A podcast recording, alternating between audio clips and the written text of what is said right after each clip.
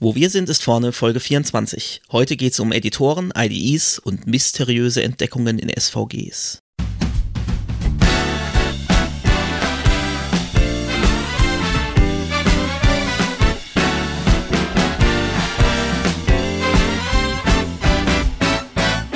Herzlich willkommen bei Wo wir sind, ist vorne. Frontend Fakten Frotzeleien. Der Late Night Frontend Talkshow rund um Webdesign und Entwicklung. Es reden sich um Head und Kragen HTML-Fundamentalist Moritz Giesmann und JavaScript-Jongleur Konstantin Groß.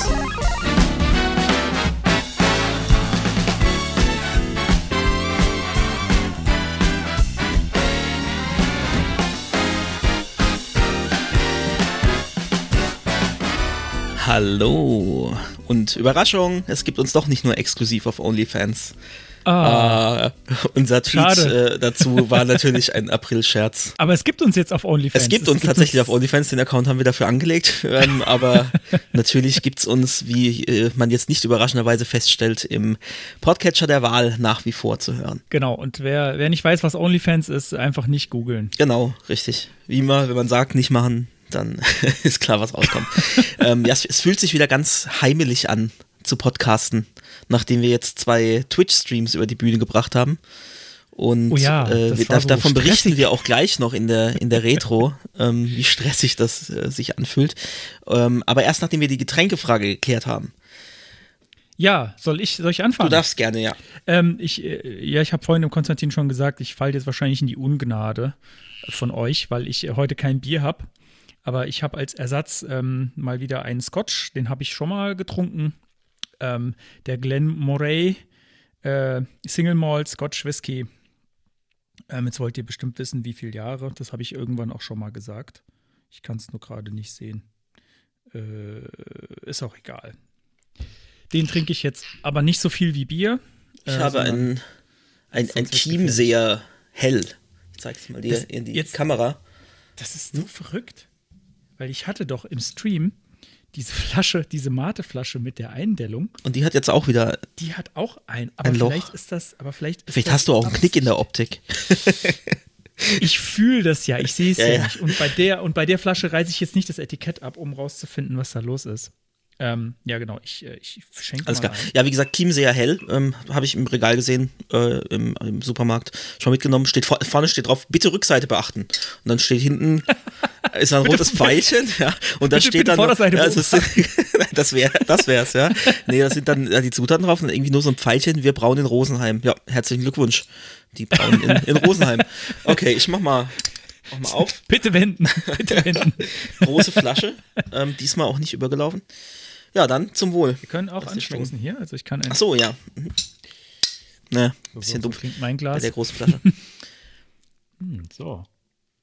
Uiuiui. Ui. Oh ja. Mhm. Gut. Oh, ich trinke den. Oh, ja, immer pur. Eieiei, da muss man sich immer erst dran gewöhnen. Ist gleich die Stimme Aber weg. Ist äh, lecker. Äh, nee, nee. Ähm, ich hatte, ich habe so das Gefühl, ähm, also wenn, wenn wir Bier trinken im Podcast, dann ist es ja oft so, ähm, das, das, also ich kriege da manchmal so einen Frosch in den Hals. Mhm. Und ich hatte. Ähm, Oder bei, musst aufstoßen. Bei der, das, das ist mir noch nie passiert. Nein, Wer das behauptet, nein. ist ein Lügner. ähm, und ich hatte, als wir, als wir den ersten Twitch-Stream gemacht haben, da hatte ich ja mehrere Getränke gleichzeitig äh, am Start, mhm. unter anderem auch den Scotch. Und ich hatte das Gefühl, dass der, dass der quasi so das Gegenmittel ist gegen den Frosch im Hals von Aha. Bier.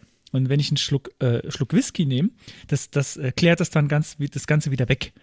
Also, also das wenn heißt, der Moritz noch schlimmer zum im Laufe, im Laufe, des Podcasts anfängt zu lallen, dann ist das einfach die bunte Mischung an, an Getränken. Ähm, wer, wer, sehen will, wie, wie ich äh, aussehe, wenn ich ein bisschen zu viel getrunken habe, der muss unseren ersten Stream nochmal, nee, besser nicht angucken. okay, mach mal, okay. leg mal los. Jo.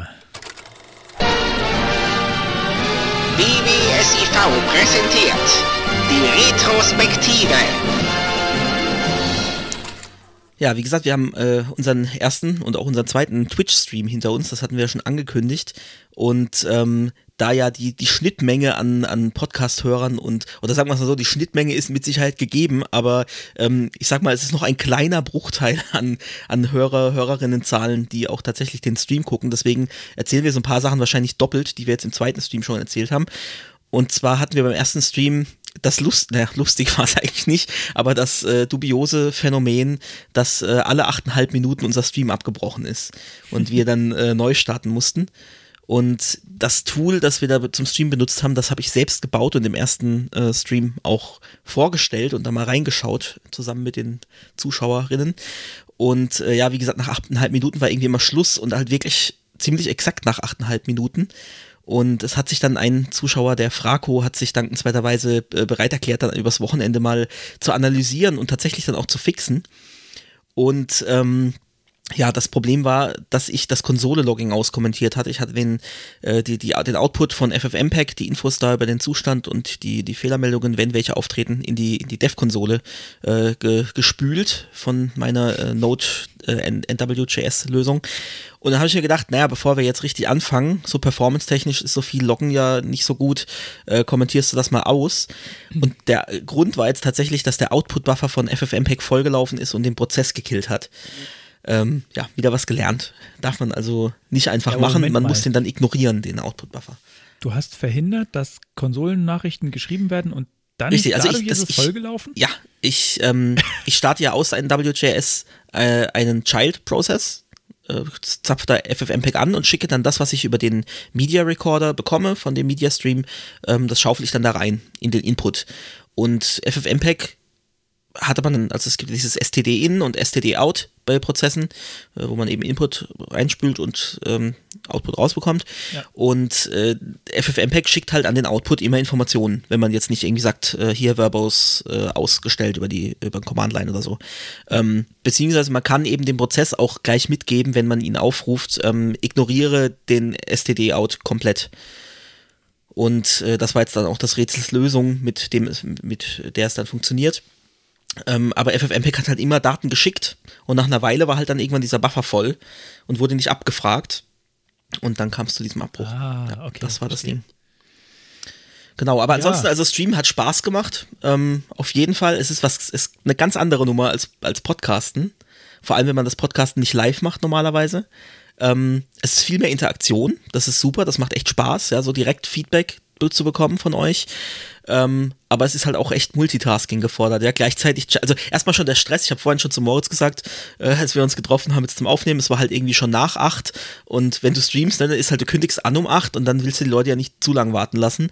Und beim Podcasten ist halt, ob wir jetzt um acht anfangen oder von mir aus auch um neun oder schon um sieben, ist völlig wurscht.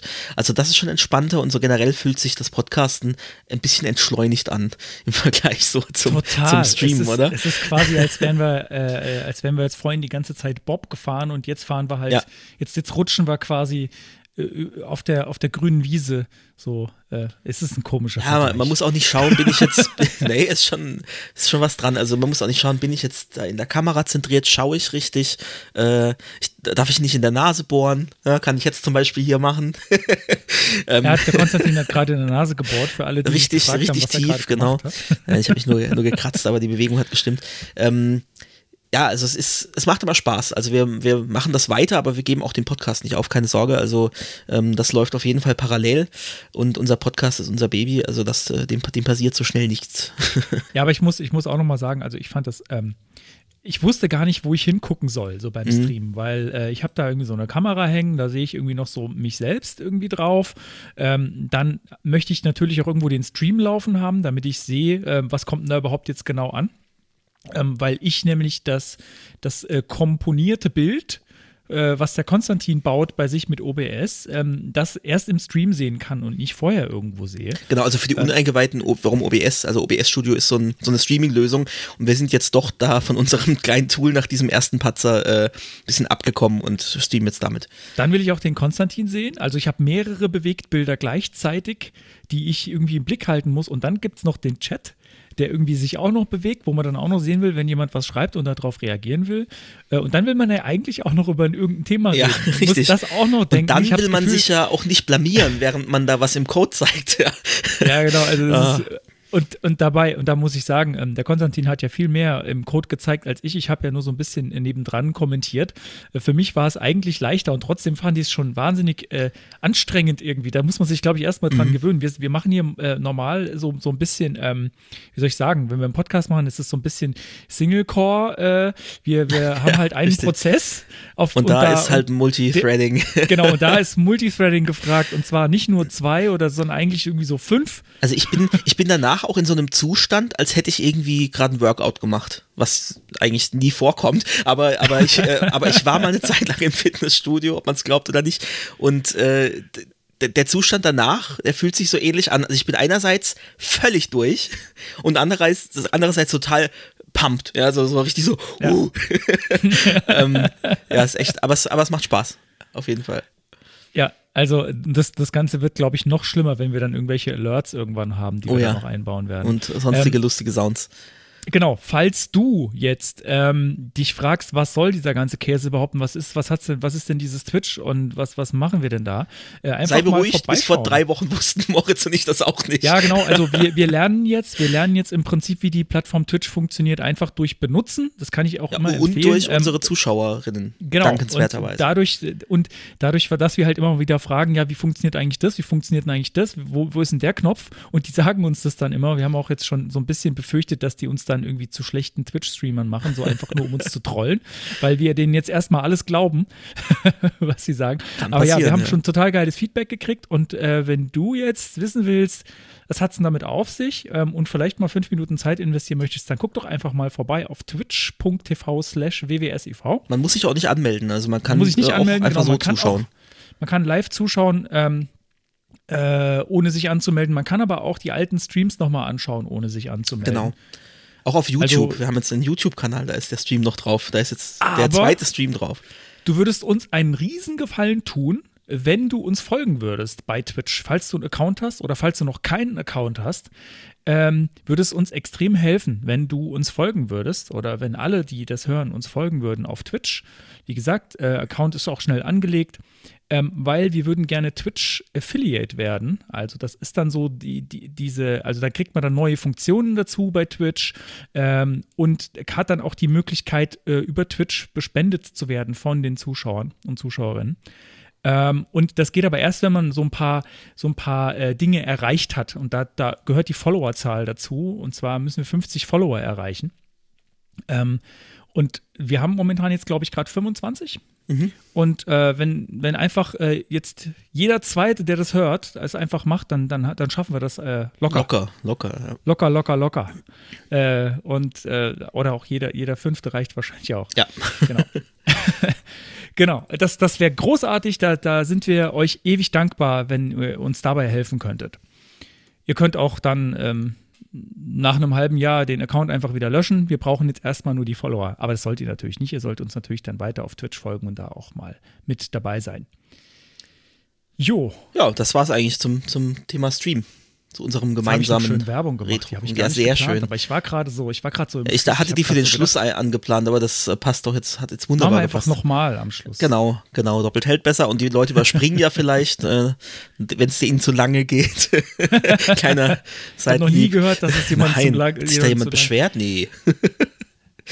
Nee, also wir haben schon Ärger gekriegt dafür, äh, dass unsere Folgen manchmal äh, lang sind. Und Deswegen glaub, versuchen heute, wir jetzt heute. Ne? Heute, die heute wird nicht so kurz. lang. Nee, wir geben uns Mühe. So, und damit äh, zum nächsten Retro-Punkt. Ähm, und ich darf schon wieder, ich, ich glaube, ich rede schon wieder so viel heute. Äh, ich habe einen, einen Rant der Woche wieder. Das habe ich ja so ein bisschen ins Leben gerufen, nachdem wir jetzt schon mehrfach hier in der Retro irgendwie, genau. Tada, der Rant der Woche. ähm, und zwar hat sich eines Morgens vor zwei Wochen, äh, habe ich mein Handy angemacht und es gingen plötzlich etliche Apps nicht mehr. Also so Instant Close drauf getippt, kurz auf, weißer Bildschirm aus. Ähm, unter anderem halt meine Mail-App, wo ich auch Geschäftsmails drüber lese, äh, Type-App nutze ich da, äh, Amazon-App, DHL, Sendungsverfolgung, also alles. Und dann habe ich äh, meinem Bruder so geschrieben, ja, irgendwie kann ich meine Mails nicht mehr checken. Und dann sagt er, ach, äh, dann bin ich ja nicht alleine. Und äh, dann haben wir da so ein bisschen rumrecherchiert und stellt sich heraus, die System Web View wurde geupdatet, aber Chrome noch nicht automatisch. Da stand zwar auch ein Update bereit, aber das hat sich irgendwie nicht automatisch installiert. Und dadurch gab es dann irgendwie Kompatibilitätsprobleme, weil diese Apps, wenn die dann solche Webviews nutzen, wohl anscheinend teilweise auch dann trotzdem noch von Chrome irgendwas brauchen, obwohl ich eigentlich dachte, diese Webview ist da nur halt dieser Rapper, ähm, aber wahrscheinlich zieht er dann von, von der Chrome Library dann wieder irgendwas äh, da rein. Jedenfalls waren die Apps kaputt und das war halt echt ein Großteil und halt wirklich auch, was die Arbeit beeinträchtigt. Und nachdem ich dann aber den rausgefunden habe in, in dem Play Store, äh, dass da auch ein Update zur Verfügung steht für Chrome und das aktualisiert habe, zack, ging es wieder. Aber ich finde halt, dass sowas dürfte eigentlich nicht passieren. Also entweder würde ich erwarten, dass es einfach rückwärtskompatibel ist. Das heißt, egal was für eine Version ich drauf habe, dann funktionieren halt neue Features von mir aus nicht. Aber so an sich die Grundfunktionalität ist gegeben.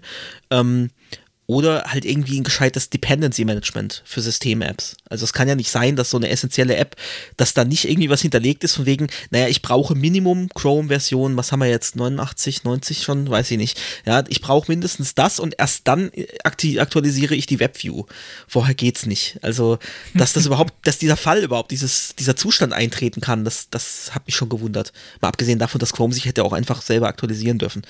Ähm, und also selbst, selbst für den Fall, dass das gar nicht hätte auftreten sollen und jetzt irgendwie ein Glitch war, der halt unentdeckt und unbemerkt äh, gewesen ist von Google, dann muss ich sagen, also von einem Hersteller eines Mobilgeräte-Betriebssystems, da würde ich erwarten, dass die Testcluster entsprechend groß sind. Ja, also es ist jetzt, ich, es gibt sehr viele Geräte, ja, der Android, also das ist mit Sicherheit nicht einfach, ja, so viele verschiedene Android-Geräte und jedes, jeder Hersteller kocht wieder sein eigenes Süppchen mit Systemanpassungen und so, ist mir klar. Und von, von irgendeiner äh, Klitsche, von irgendeiner Startup-Klitsche, äh, Start, Startup, von einer Startup-Klitsche würde ich das auch nicht erwarten, ja, oder selbst auch von, von einem größeren Unternehmen wie das, für das du arbeitest, da habe ich ja auch so ein bisschen, weiß ich ja auch, wie so Testcluster aussehen und so. Auch da ist klar, dass nicht jedes, aber ich meine, die, die, die, die erstellen dieses Betriebssystem, ja, und aktualisieren munter irgendwelche Betriebssystemkomponenten und da erwarte ich dann irgendwie schon, dass Geräte, die halt jetzt auch nicht irgendwelche No-Name-Geräte sind, dass die da in den Cluster mit abgedeckt sind. Also meins ist ein ANA 9, das hat jetzt auch schon ein paar Jährchen auf dem Buckel, okay, aber ist jetzt auch nichts irgendwie Außergewöhnliches und das von meinem Bruder ist ein Samsung Galaxy, ich weiß es gar nicht, S8, S9, ja, also auch jetzt nichts irgendwie komplett ja, absurdes und da würde ich irgendwie erwarten, dass das getestet ist und dass das einfach funktioniert und solche Probleme nicht, nicht entstehen. Aber gut, es ist wie es ist und es funktioniert und es war irgendwie nur eine Sache von, von einer Stunde, bis ich das dann raus hatte. Ähm, äh, wahrscheinlich nicht mal eine Stunde, aber ähm, jedenfalls ist nichts Gravierendes, aber es hat mich einfach genervt und ich dachte, eigentlich dürfte sowas nicht passieren. Ja, Mensch. Ja. Ich habe es mitgekriegt, ähm, aber ich glaube, es hat mich nicht betroffen.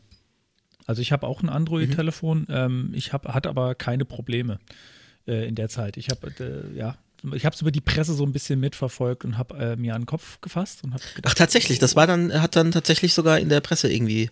Äh, ja, ja, ach, das also wusste das ich gar nicht, weil durch, als ich nämlich hat das Wellen geschlagen. Okay, als ja, ich nämlich gegoogelt habe, da habe ich einen Beitrag gefunden von, ich glaube Februar 2021, also Februar dieses Jahr, ähm, wo das wohl schon mal irgendwie so der Fall war. Aber ich habe nichts Aktuelles gefunden an dem Tag an, oder an dem es Vormittag. Kann sein, dass, du, dass du früh dran warst. Also dann habe ich ähm, wohl als ähm, einer der ersten das so mitbekommen und dann, dann gab es da, vielleicht hast du da irgendwie Heise oder Golem-Links, die wir dann noch in die Shownotes ich, ich posten. Suche, ich suche gerade, ja, da gibt es mhm. auf jeden Fall was. Äh, es war dieser Webview. System Webview, ja. System Webview. Ich gucke gerade. Ja, keine Ahnung, müssen wir mal gucken. Gibt es auf jeden Fall was. Also Gut, das heißt also, ähm, es scheint nicht nur ich empfindlich zu sein und irgendwie da so eine Ausnahme gewesen zu sein, sondern das hat wohl schon, schon Wellen geschlagen. Das hat okay. sehr viele Leute okay. betroffen, offenbar, ja. Interessant. Ja, dann hätte ich es vielleicht gar nicht jetzt als Retro-Punkt, wenn das eh irgendwie die Hälfte der Leute sowieso hautnah mitbekommen äh, haben. Aber ich, wie gesagt, an dem Tag war ich wohl einer der ersten oder sogar gab halt noch nichts, äh, noch ja. nichts in den Veröffentlichungen. Ja, okay, also jo. Link reichen wir nach ähm, und dann darfst du jetzt. Genau. Ähm, ich habe nur einen kleinen Retro-Punkt heute. Äh, und zwar ist das mein, ich weiß gar nicht, habe ich schon mal drüber gesprochen, über mein neues äh, Gerät hier, das ich jetzt verwende, auch Also im, im Stream so? auf jeden Fall. Im Stream äh, habe ich, glaube ich, drüber gesprochen, ja. Podcast weiß ich jetzt gar nicht. Mhm. Also ich wollte sagen, ähm, ich bin jetzt äh, der stolze Besitzer eines MacBook Air mit M1-Prozessor. Ähm, und ich, ich, war ja lange ähm, nicht so unbedingt gut zu sprechen auf Apple oder früher mal für eine etwas längere Zeit. Irgendwann hat sich das so neutralisiert und dann irgendwann habe ich gemerkt, ja, vielleicht ist ja doch nicht so schlecht. Ähm, und ich war immer ja sehr genervt äh, von den Geräuschen, die mein alter Laptop gemacht hat. Ähm, Gerade, also, nee, eigentlich hat er immer Geräusche gemacht. Es war halt so ein äh, Gaming-Laptop von 2011, glaube ich. Ähm, man hatte so das Gefühl, der Lüfter ist quasi nie aus.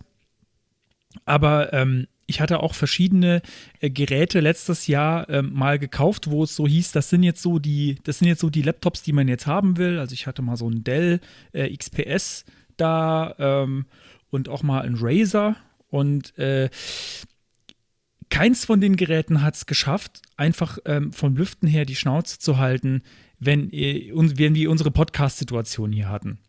Also das ging dann irgendwann so weit, dass ich gesagt habe, ähm, ich mache jetzt das Jitsi, über das wir uns jetzt gegenseitig sehen, ähm, einfach übers iPad und stelle das nebendran, weil das dann auf jeden Fall still ist. Das hat keinen Lüfter.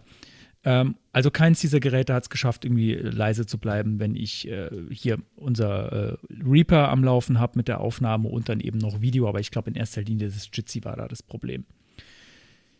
Jo, und jetzt äh, habe ich dieses wunderbare kleine Gerät. Ich, hab, ich hätte nicht gedacht, ähm, dass mir jetzt plötzlich jedes andere Gerät groß vorkommt. Aber das hat ja nicht mal einen Lüfter und es läuft trotzdem alles flüssig.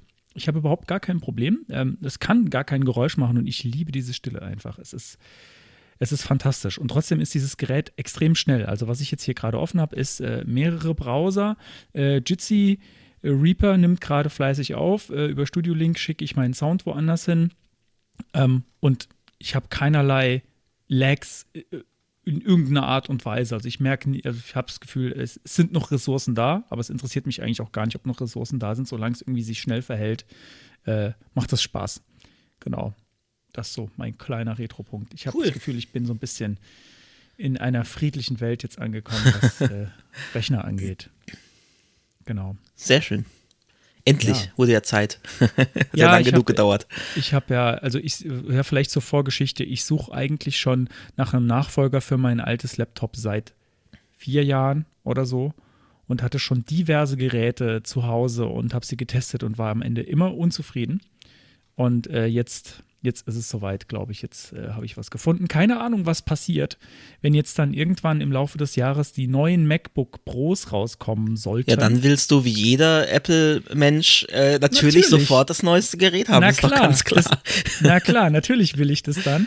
Ähm, weil ich würde mich echt freuen oder ich, ich bin echt gespannt, was da vielleicht für neue Designs kommen weil das, das ist irgendwie die, äh, die Leaker äh, sagen vorher, dass äh, die neuen MacBook Pros ähm, dass sie auf jeden Fall irgendwie dann mal so ein bisschen weniger Rand am, am Display kriegen. Äh, ich bin da durchaus sehr gespannt, verfolge das, habe aber jetzt gesagt, nee, ich brauche jetzt ein neues Gerät. Ich will jetzt was, ich will jetzt was reißen damit und habe jetzt mir das einfach noch äh, schnell gekauft und habe nicht mal die größte Ausstattung, sondern ich habe jetzt äh, nur irgendwie 8 GB RAM und 512 äh, GB SSD. Aber ich habe gedacht, naja, ich probiere es jetzt mal mit was Kleinem. Also habe mal genau das Gegenteil gemacht von dem, was ich vorher so hatte. Wenn du so einen Razer Gaming Laptop dagegen hältst, äh, das hat dann irgendwie eine, eine GeForce RTX Grafikkarte drin und, und 32 GB RAM oder, oder 16, ich weiß nicht genau und so. Das, nee, einfach mal jetzt genau das Gegenteil. Ich bin echt tatsächlich sehr zufrieden damit. Was mich selbst überrascht. ja. Sehr schön. Und der Nachbar kocht, ich rieche es. Mm. Ist gut? ich weiß nicht, irgendwas mit Kartoffeln, glaube ich. Okay. Dann ja. habe ich noch einen, einen Retro-Punkt, der ist eigentlich schon fast, fast eine Property der Woche, aber es ist eine kleine Codepen-Bastelei und das stellen wir ja auch immer so gerne hier vor in den Retros, wenn wir ein bisschen was gebastelt haben. Und äh, du kannst auch mal drauf gehen, auf, äh, wenn du es ja, nicht schon gesehen hast. Nein, ähm, nicht. Genau, ich hatte das auch äh, getwittert und zum ersten Mal, ich habe mir jetzt auf DevTO so einen Account angelegt, dachte, teilst das da auch, weil CodePen gesagt hat, oh, guck mal, teil doch auf DevTO. Ah, habe ich halt echt? mal gemacht, ja. Und oh, darüber ja. kam nämlich dann auch Feedback und da komme ich dann nachher noch dazu, deswegen wird es dann fast schon, schon eine Property der Woche. Aber jedenfalls, ähm, also was man da sieht, ist äh, so ein grauer Kreis mit einer Prozentzahl drin und da läuft dann so ein außen so ein farbiger Kreis außenrum äh, und die Prozentzahl erhöht sich. Also es ist ein, ein Progress Loader, ein, ich habe es mal Single Element Circle Progress Loader, Loader genannt. Und äh, das hat das was ähnliches mal irgendwo gesehen vor einer Weile, aber wollte nicht einfach klauen, sondern ich habe dann gedacht, oh komm, baust du sowas doch mal selber und ich wollte es halt vor allem, als ich hatte da gesehen, dass es mit SVG gemacht, ähm, komme ich auch noch dazu, wie man das normalerweise machen würde. Ich wollte aber halt einfach, ne, weil genauso wie so aus dem Grund, warum man CSS-Art macht, man einfach, man will es halt mal ausprobieren und äh, testen und einfach nur Proof of Concept, Hauptsache es funktioniert. Und ich wollte halt so eine Single-Element-Lösung haben und halt auch gucken, funktioniert das überhaupt oder kommt man da einfach nicht hin. Es gibt ja manche Fälle, du denkst, das muss doch irgendwie Single-Element-mäßig gehen und dann stellst du halt fest, aus dem und dem Grund äh, kommt man einfach nicht zur Rande, man braucht irgendwie doch noch was. Jedenfalls habe ich das gebastelt und habe das, ähm, ja, genau. Ich erkläre mal ein bisschen, wie, ich das gemacht habe. Also das ist, äh, ich meine, klar, Kreis macht man inzwischen einfach mit, mit Border Radius 50 Prozent ähm, und dann da drin positioniert mit, äh, ich weiß gar nicht, ob es im Before oder im After ist, muss ich jetzt selber nochmal gucken, ähm, die, die Prozentzahl. Und dann habe ich mir die Frage gestellt, ja, wie mache ich das mit diesem äußeren Ring? Und äh, wie ich es jetzt gelöst habe, ist, ich habe den Radial Gradient genommen, der in der Mitte transparent ist bis zu dem grauen Ring und dann den Rest bis so ein Stückchen drüber hinaus. Also das hat dann eine Größe von, ich weiß gar nicht, 105 Prozent oder was ich genommen habe. Ähm, also es ist ein bisschen, bisschen größer halt als, der, als das eigentliche Element und äh, das letzte Stück ist dann eben in einer anderen Farbe. Und das hat recht schnell funktioniert und war eigentlich recht straightforward, wie ich das machen könnte. Ähm, dann habe ich mir gedacht, okay, wie mache ich das jetzt mit, äh, also wie kriege ich den hin, dass der so äh, rund läuft und dass der so nach und nach halt sich auffüllt, die kompletten 360 Grad. Und bin dann gelandet bei Mask Image. Ich weiß gar nicht, ich glaube, wir hatten es, glaube ich, auch schon mal drüber in irgendeiner Folge über Mask Image. Mhm. Und dieses Mask Image ist wiederum kein wirkliches Bild, sondern generiert aus einem Conic Gradient. Auch den hatten wir schon mal, weil der relativ neu ist, soweit ich mich erinnere.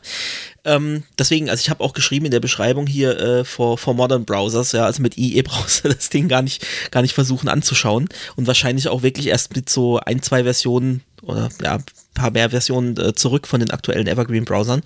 Ähm, jedenfalls ist das, wie gesagt, ein Conic Gradient ähm, und dessen Werte wiederum mit Calc aus der Progress-Variablen berechnet. Also das ist eine, eine CSS-Variable Progress, die dann tatsächlich diese, diesen Wert, wie viel Prozent das jetzt fertig ist, ähm, an, den, an das Element übergibt und das benutze ich dann in Calc entsprechend äh, auf Prozent ausgerechnet, ähm, also durch 100 und dann mal äh, 360 Degree und dadurch funktioniert das dann. Und äh, also Farbe, Farbe und Progress, wie gesagt, beides über ähm, CSS-Variablen gesteuert. Und dann gab es aber noch so einen kleinen Stolperstein. Und zwar wollte ich, ich brauche den Progress als Zahl, weil ich muss ja damit rechnen in der, in der Calc-Funktion. Das heißt, ich übergebe da einfach mal nur eine Zahl und wollte dann aber in der Mitte das natürlich über die gleiche Variable befüllen als String ähm, im Content. Also das ist dann im, im, wie gesagt, ich weiß gar nicht, ob es before oder after ist. Äh, warte mal, die Zahl. Ähm, also bei ist ja auch wurscht. Also äh, der, der, der, das eine Content Counter Progress. Ja, genau, genau. Ah ja, genau. ähm, da ist eben in dem After ist das ist das äh, die Prozentzahl ist im After. ähm, ei, und, und, genau. Äh, das bringe ich mich selber raus. Und da gab es diesen Stolperstein, ich wollte, das, wollte eine, äh, eine Variable haben und damit beides abdecken. Und das Problem ist, was ich jetzt festgestellt habe, man kann eine CSS-Variable, die eine Zahl enthält, also nicht in Anführungsstrichen wirklich eine String, sondern wirklich eine Zahl, ähm, kann man nicht im Content Property verwenden. Also das wird dann nicht automatisch als String gecastet. Ist ein bisschen schade, weil wäre jetzt das, was man erwarten würde, was passiert. Aber zum Glück bin ich dann auf einen Workaround gestoßen. Und zwar Counter Reset, das Property. Da mache ich dann ein Counter Reset äh, auf, erstelle einen CSS-Counter. Ich glaube, über CSS-Counters hatten wir es auch schon mal irgendwann. Ähm, und das ist so eine den, Wissenschaft für sich. Ja, den so befüllt. Also damit kann man so Sachen machen wie, ah genau, da hatten wir es mal über Listen. Über Listen, die nicht mit 1, mit erstens anfangen, also so OL-Listen, die nicht mit 1 anfangen, sondern mit einer anderen Zahl oder sogar negativ geht, glaube ich, auch. Das macht man mit diesen Countern. Und in dem Fall ist das so ein bisschen ein Hack. Also ich mache den Counter-Reset und setze den CSS-Counter mit dem Namen Progress auf die Progress-CSS-Variable und dann kann ich im Content nämlich sagen, Content und dann Counter als CSS-Funktion, Progress, kann ich mir dann den Counter reinladen und den kann ich dann konkatenieren, also zusammenfügen zu, mit, dem, äh, mit, Prozent, dem, mit dem Prozentzeichen. Ja. Und dann funktioniert's. Also da habe ich äh, in, in, diesem kleinen Anwendungsfall wieder jede Menge gelernt und, und wieder festgestellt, dass so eigentlich simpel erscheinende Dinge halt doch nicht so simpel zu realisieren sind oft. Und man da irgendwie Sachen übersieht. Und jetzt wollte ich auch noch sagen, so Ja, an sich ist das ja nur, ne? das sind zwei Kreise und eine Zahl. Ja, gut. genau, also anderer Ansatz wäre, und so macht man das üblicherweise, äh, ein SVG und dann gibt es da das Property Stroke Dash Array. Das heißt, das ist ein, ein, eine Linie, die unterbrochen ist, also wie jetzt Border äh, Style Dash. Ähm, und die animiere ich dann. Also da kann ich sagen, wie viel, wie lang ist so ein Strich und wie lang ist, der, ist das dazwischen. Und dann kann ich quasi das so verschieben mit einem Offset, dass die Linie gar nicht sichtbar ist. Und dann schiebe ich die so lange raus, bis quasi der komplette Kreis gefüllt ist. Also so hat man, sieht man das öfter, auch wenn irgendwelche Linien animiert werden in SVG, dann ist das oft Stroke Dash Array. Und das hat einen Vorteil, und zwar den Vorteil, dass die Bewegung von dem Kreis, der sich dann da aufbaut, schön flüssig ist. Und den Nachteil hat man eben bei meiner Lösung, dass das so ein bisschen, ne, das ist halt wirklich schrittweise. Jedes Mal, wenn der Counter sich erhöht, dann springt es direkt zu dem neuen Zustand. Ja. Aber auch dafür gibt es einen, gibt's einen Workaround. Und zwar würde man dann einfach den Progress als Float und nicht als äh, Integer übergeben, als CSS-Variable und einfach öfter aktualisieren. Ja, so dass ich dann halt äh, 12,253% habe und dann 12,5 und 12,74 mhm. und dann ne, ist das kleinschrittiger und dann sieht das auch flüssig aus. Musst du halt gucken, dass das so oft aktualisiert wird, ähm, je nachdem, wenn du eine Framerate halt von 60 FPS haben willst, musst du halt wirklich 60 mal die Sekunde ähm, das auch aktualisieren. Aber so, ja. so flüssig muss es ja wahrscheinlich gar nicht sein. Und das hätte dann wiederum auch den Vorteil, dass man für die Darstellung gar keine, also man hat ja eh zwei Variablen dann, du würdest ja die, die Prozentzahl würdest du ja trotzdem runden wollen, weil du willst ja dann nicht äh, 12 12,374 Prozent drin stehen haben, ja, sondern dann halt trotzdem nur 12, ähm, dann hätte man eh wieder zwei CSS-Variablen und dann wäre auch dieser Workaround mit dem Counter nicht mehr, äh, wäre dann hinfällig. Aber ich wollte das, also so weit wollte ich dann doch nicht gehen und habe das jetzt einfach als, als Proof of Concept mal so äh, in die Runde geschmissen. Und unser ehemaliger Kollege Alex, ähm, hat dann einen wichtigen oder zwei wichtige Accessibility-Hinweise noch geliefert. Ich bin ja da immer so noch ein bisschen äh, noch nicht so ganz im Bilde, wie man die Sachen perfekt löst. Und du hättest das wahrscheinlich auch direkt äh, gefunden. Und zwar hat er einmal gesagt, ähm, ja, mach's doch als Progress-Element auch tatsächlich. Es ist jetzt in dem Fall ein Span. Oder füg wenigstens Roll Progress Bar hinzu. Progress Element ging nicht, weil ich das nicht so umgestylt bekommen habe. Das ist wie so ein Select-Umstyle so ein bisschen. Das ging einfach nicht, das so umzustylen, dass es am Schluss so gepasst hätte. Ich mhm. hatte immer irgendwie so einen grauen Hintergrund oder so. Oder vielleicht habe ich einfach nicht genug versucht, das äh, hinzubekommen. Aber wie gesagt, mit Roll Progress Bar, das habe ich direkt noch hinzugefügt. Dann weiß der Screenreader oder die andere äh, Accessibility-Software, ähm, okay, das ist ein, ein Progress. Und dann gibt es noch was, und da frage ich dich mal, ob du das kennst, ob das dir bekannt ist, Aria Live. Ja, ja genau. Aria Live äh, ist ein, ist ein Accessibility-Attribut. natürlich die Updates auch announcen, ne? Richtig, genau. Und ähm, in dem Fall gibt es da drei Settings. Also Off ist der Default-Wert. Das heißt, es ist der, der Screen wieder beachtet das gar nicht, richtig? Wow. Oder, oder, hat der, oder fällt der dann auf eine Standardlösung äh, irgendwie zurück? Da muss ich ganz ehrlich sagen, äh, ich habe es selten eingesetzt. Okay. Äh, ich kenne ich kenn die grobe, also Assertive, glaube ich. Also so wie ich es äh, verstanden so habe, ist, würde das, ähm, ja, beziehungsweise gut, aber komplett ignorieren kann das nicht. Er würde wahrscheinlich den Standardwert, äh, der initial drin steht, vielleicht vorlesen. Weiß ich jetzt nicht genau. Aber jedenfalls also er wird es wahrscheinlich nicht, ja genau, also das, davon gehe ich auch aus. Er würde es wahrscheinlich nicht äh, verstecken. Genau, weil sonst Stelle, machen die anderen beiden Settings, ja die anderen beiden Settings machen sonst keinen Sinn, weil dann wäre eine von den anderen beiden Settings quasi der Default-Fall. Ähm, es gibt nämlich noch Polite, das ist das, was er vorgeschlagen hat, was ich auch eingesetzt habe. Das heißt, der Screenreader liest die Änderungen dann vor, wenn der Benutzer idle ist, wenn der gerade keine Aktion ausführt, ähm, so dass er nicht irgendwie ständig da äh, attackiert wird. Achtung, jetzt sind es äh, 74,3 Prozent. Ähm, und assertive. Und assertive macht eben genau das. Äh, das ist besonders genau. wichtig. Screenreader liest wirklich jede Änderung vor. Und das wäre natürlich, also das wäre in dem Fall katastrophal, ja. Also ich will jetzt wirklich nicht bei, gerade wenn ich jetzt diese, ähm, wenn ich das jetzt mit, mit dieser höheren Auflösung der Animation oder der, des Updates mache, das wäre ja irre. Naja, es kommt, es kommt, ich würde sagen, es kommt drauf an, äh, was diese Animation macht. Gut, wenn, wenn die Animation jetzt wirklich die, den kompletten Zustand einer App oder sowas lädt genau. und sonst nichts zu sehen ist, dann will ich vielleicht tatsächlich jedes genau. Update haben. Wobei selbst dann wäre ich, wäre ich trotzdem für idle. Also wenn der Benutzer irgendwas macht, weiß nicht, ob er da unbedingt jedes Mal reingekrätscht bekommen muss, dass er jetzt irgendwie, dass er sich da was verändert hat. Aber wie gut, sinnvoll das ist, ist äh, naja, ja. dazu müsste man einfach mal einen Test machen und mal gucken, Richtig, wie es anhört. Ja. Ähm, wie sinnvoll das ist, muss man sich dann überlegen. Ähm, ich weiß eh nicht, wie sinnvoll es generell ist, wenn man äh, zu viel über den State irgendwie mhm. so anzeigt. Äh, keine Ahnung. Aber es kann auf jeden Fall schon interessant sein. Ähm, ich, ja, ich weiß gar nicht, Progress Bar, also äh, kannst du sagen, wofür du es gebaut hast? Oder war das einfach nur. Also so eigentlich war das gar nicht als Progress Bar gedacht, sondern so ein bisschen, um was äh, anderes prozentual anzuzeigen. Also so ein bisschen wie ein Pie-Chart, aber es gibt quasi immer nur, es gibt nur 0 und 1. Ja. Es gibt nur zwei Zustände und äh, um dann nicht jetzt jedes Mal so ein volles Pie-Chart zu haben, war das einfach so quasi, wie viel Prozent sind denn ne, davon betroffen oder so. Ja. Ähm, dafür war das eigentlich gedacht, gar nicht mal jetzt wirklich als Loader, aber es ist halt eigentlich klassisch eher so ein Loader oder halt wirklich, keine Ahnung, äh, eine WASM-Anwendung, äh, ja, die erstmal mhm. irgendwie 50 ja. MB WASM-Datei runterlädt und ansonsten noch nichts machen kann. Ja, was macht man dann? In dem Fall möchte man schon darstellen, was passiert jetzt gerade und es lädt irgendwas. Ja. Äh, und, und wie lange dauert es noch? Wenn es aber nur irgendwie etwa? so ein Widget ist irgendwo, dann möchte ich vielleicht gar nicht oder möchte ich vielleicht eigentlich nur announced haben, ist jetzt geladen. Genau, Erstmal, genau, genau. also da interessiert mich die Zahl zwischendrin wahrscheinlich überhaupt gar ja. nicht, weil wieso muss ich das jetzt wissen? Ähm, ja. Aber es ist also jedenfalls echt interessant, wenn man da nicht so tief drin ist in der Accessibility-Geschichte, äh, wenn man dann mal sieht, wie viele Möglichkeiten es da gibt und was es alles zu beachten gibt. Alter Schwede, Hut ab vor jedem, der sich da wirklich gut mit auskennt. Also so Geschichten, ja, da, also das ist so ein Live-Update, da, da, denkt man einfach als sehender Mensch, der nicht betroffen ist und der auch nicht irgendwie Accessibility geschult ist, speziell, man denkt da einfach nicht dran und das ist äh, ja, schade. Ich denke auch nicht, ich muss zugeben, ähm, auch wenn ich mich viel damit beschäftige, ich beschäftige mich leider auch nicht Vollzeit damit. Also äh, ich mache auch viel, viel äh, normalen Webkram in Anführungsstrichen, sage ich mal. Ähm, und ich denke oft auch manchmal nicht dran. Ähm, ich habe so verschiedene, ich habe das Gefühl, ich habe immer so verschiedene ähm, ähm, Persönlichkeiten und ich wechsle zwischen denen hin und her. Und äh, wenn ich gerade nicht die Accessibility-Persönlichkeit habe, dann, dann vergesse ich sowas auch.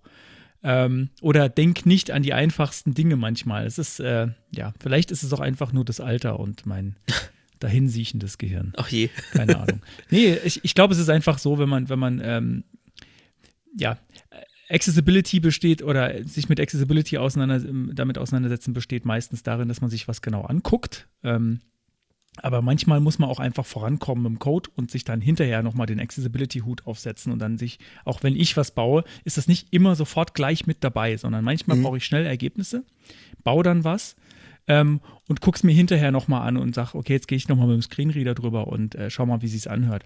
Ich kenne auch, wenn ich, ich bin ganz ehrlich, ich kenne nicht jede äh, ARIA-Eigenschaft und weiß ganz genau, wie sie funktioniert, weil Jetzt manche, bin ich aber enttäuscht. Äh, weil mit manchen, mit manchen davon, ähm, pf, nö, also bin ich, bin ich ganz offen, überhaupt kein Problem. Ja, wie könntest ähm, du auch? Also das ist wie jemand, der mit, mit der sagt, er kann, er kennt alles aus, er kennt alles von JavaScript. Ja, kann, das ist ja immer auf so, ähm, ja, auf so Dev-Portfolios oder auch auf Bewerbungsschreiben so, so und so viel Prozent JavaScript, so und so viel Prozent CSS, so und so viel Prozent HTML5. Also ja, äh, ist gut. ja Quatsch. Also jetzt gerade was, was du jetzt erwähnt hast, ähm, äh, was war das ARIA Progress oder irgendwie ARIA? Uh, Roll Progress und, Roll, äh, Roll und Progress? ARIA äh, Live. Also das hätte ich jetzt zum Beispiel nicht gewusst, dass es das gibt.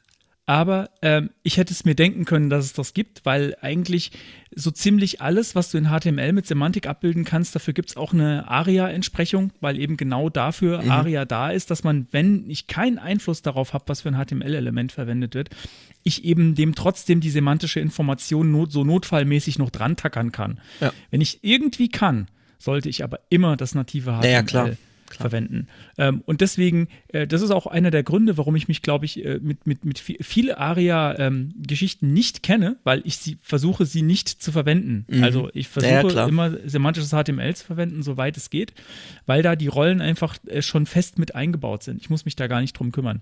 Und dieses ARIA Live, das ist aber was, was einem immer mal wieder begegnet, weil man hat immer mal wieder so den Fall, dass ein State Change irgendwie ist oder es wird jetzt Klassiker wäre, äh, ich habe irgendwie, ich kriege eine Errormeldung rein, die aber asynchron geladen wird. Da möchte ich unbedingt, mhm. unbedingt, äh, das, da würde ich dann auch Assertive nehmen. Da muss ich unbedingt dem Nutzer Bescheid sagen, jetzt, äh, du, da ist jetzt gerade irgendwie, da ist jetzt gerade ein Fehler passiert. Was machen wir jetzt damit? So, ne? Ähm, aber in deinem Fall würde ich wahrscheinlich sogar fast sagen, je nachdem, was es ist, ähm, gar nicht announcen oder nur sagen, ähm, übrigens, ich muss da jetzt was runterladen und dann, ach ja, ich bin jetzt fertig. Ich weiß mhm. nicht, ob. Mhm. Gut, aber äh, ich bin auch niemand, der, der den Screenreader nutzen muss. Falls jetzt jemand den Podcast hört und sagt, ey, für mich wäre das eine total wichtige Information, dann bitte mal in die Kommentare schreiben.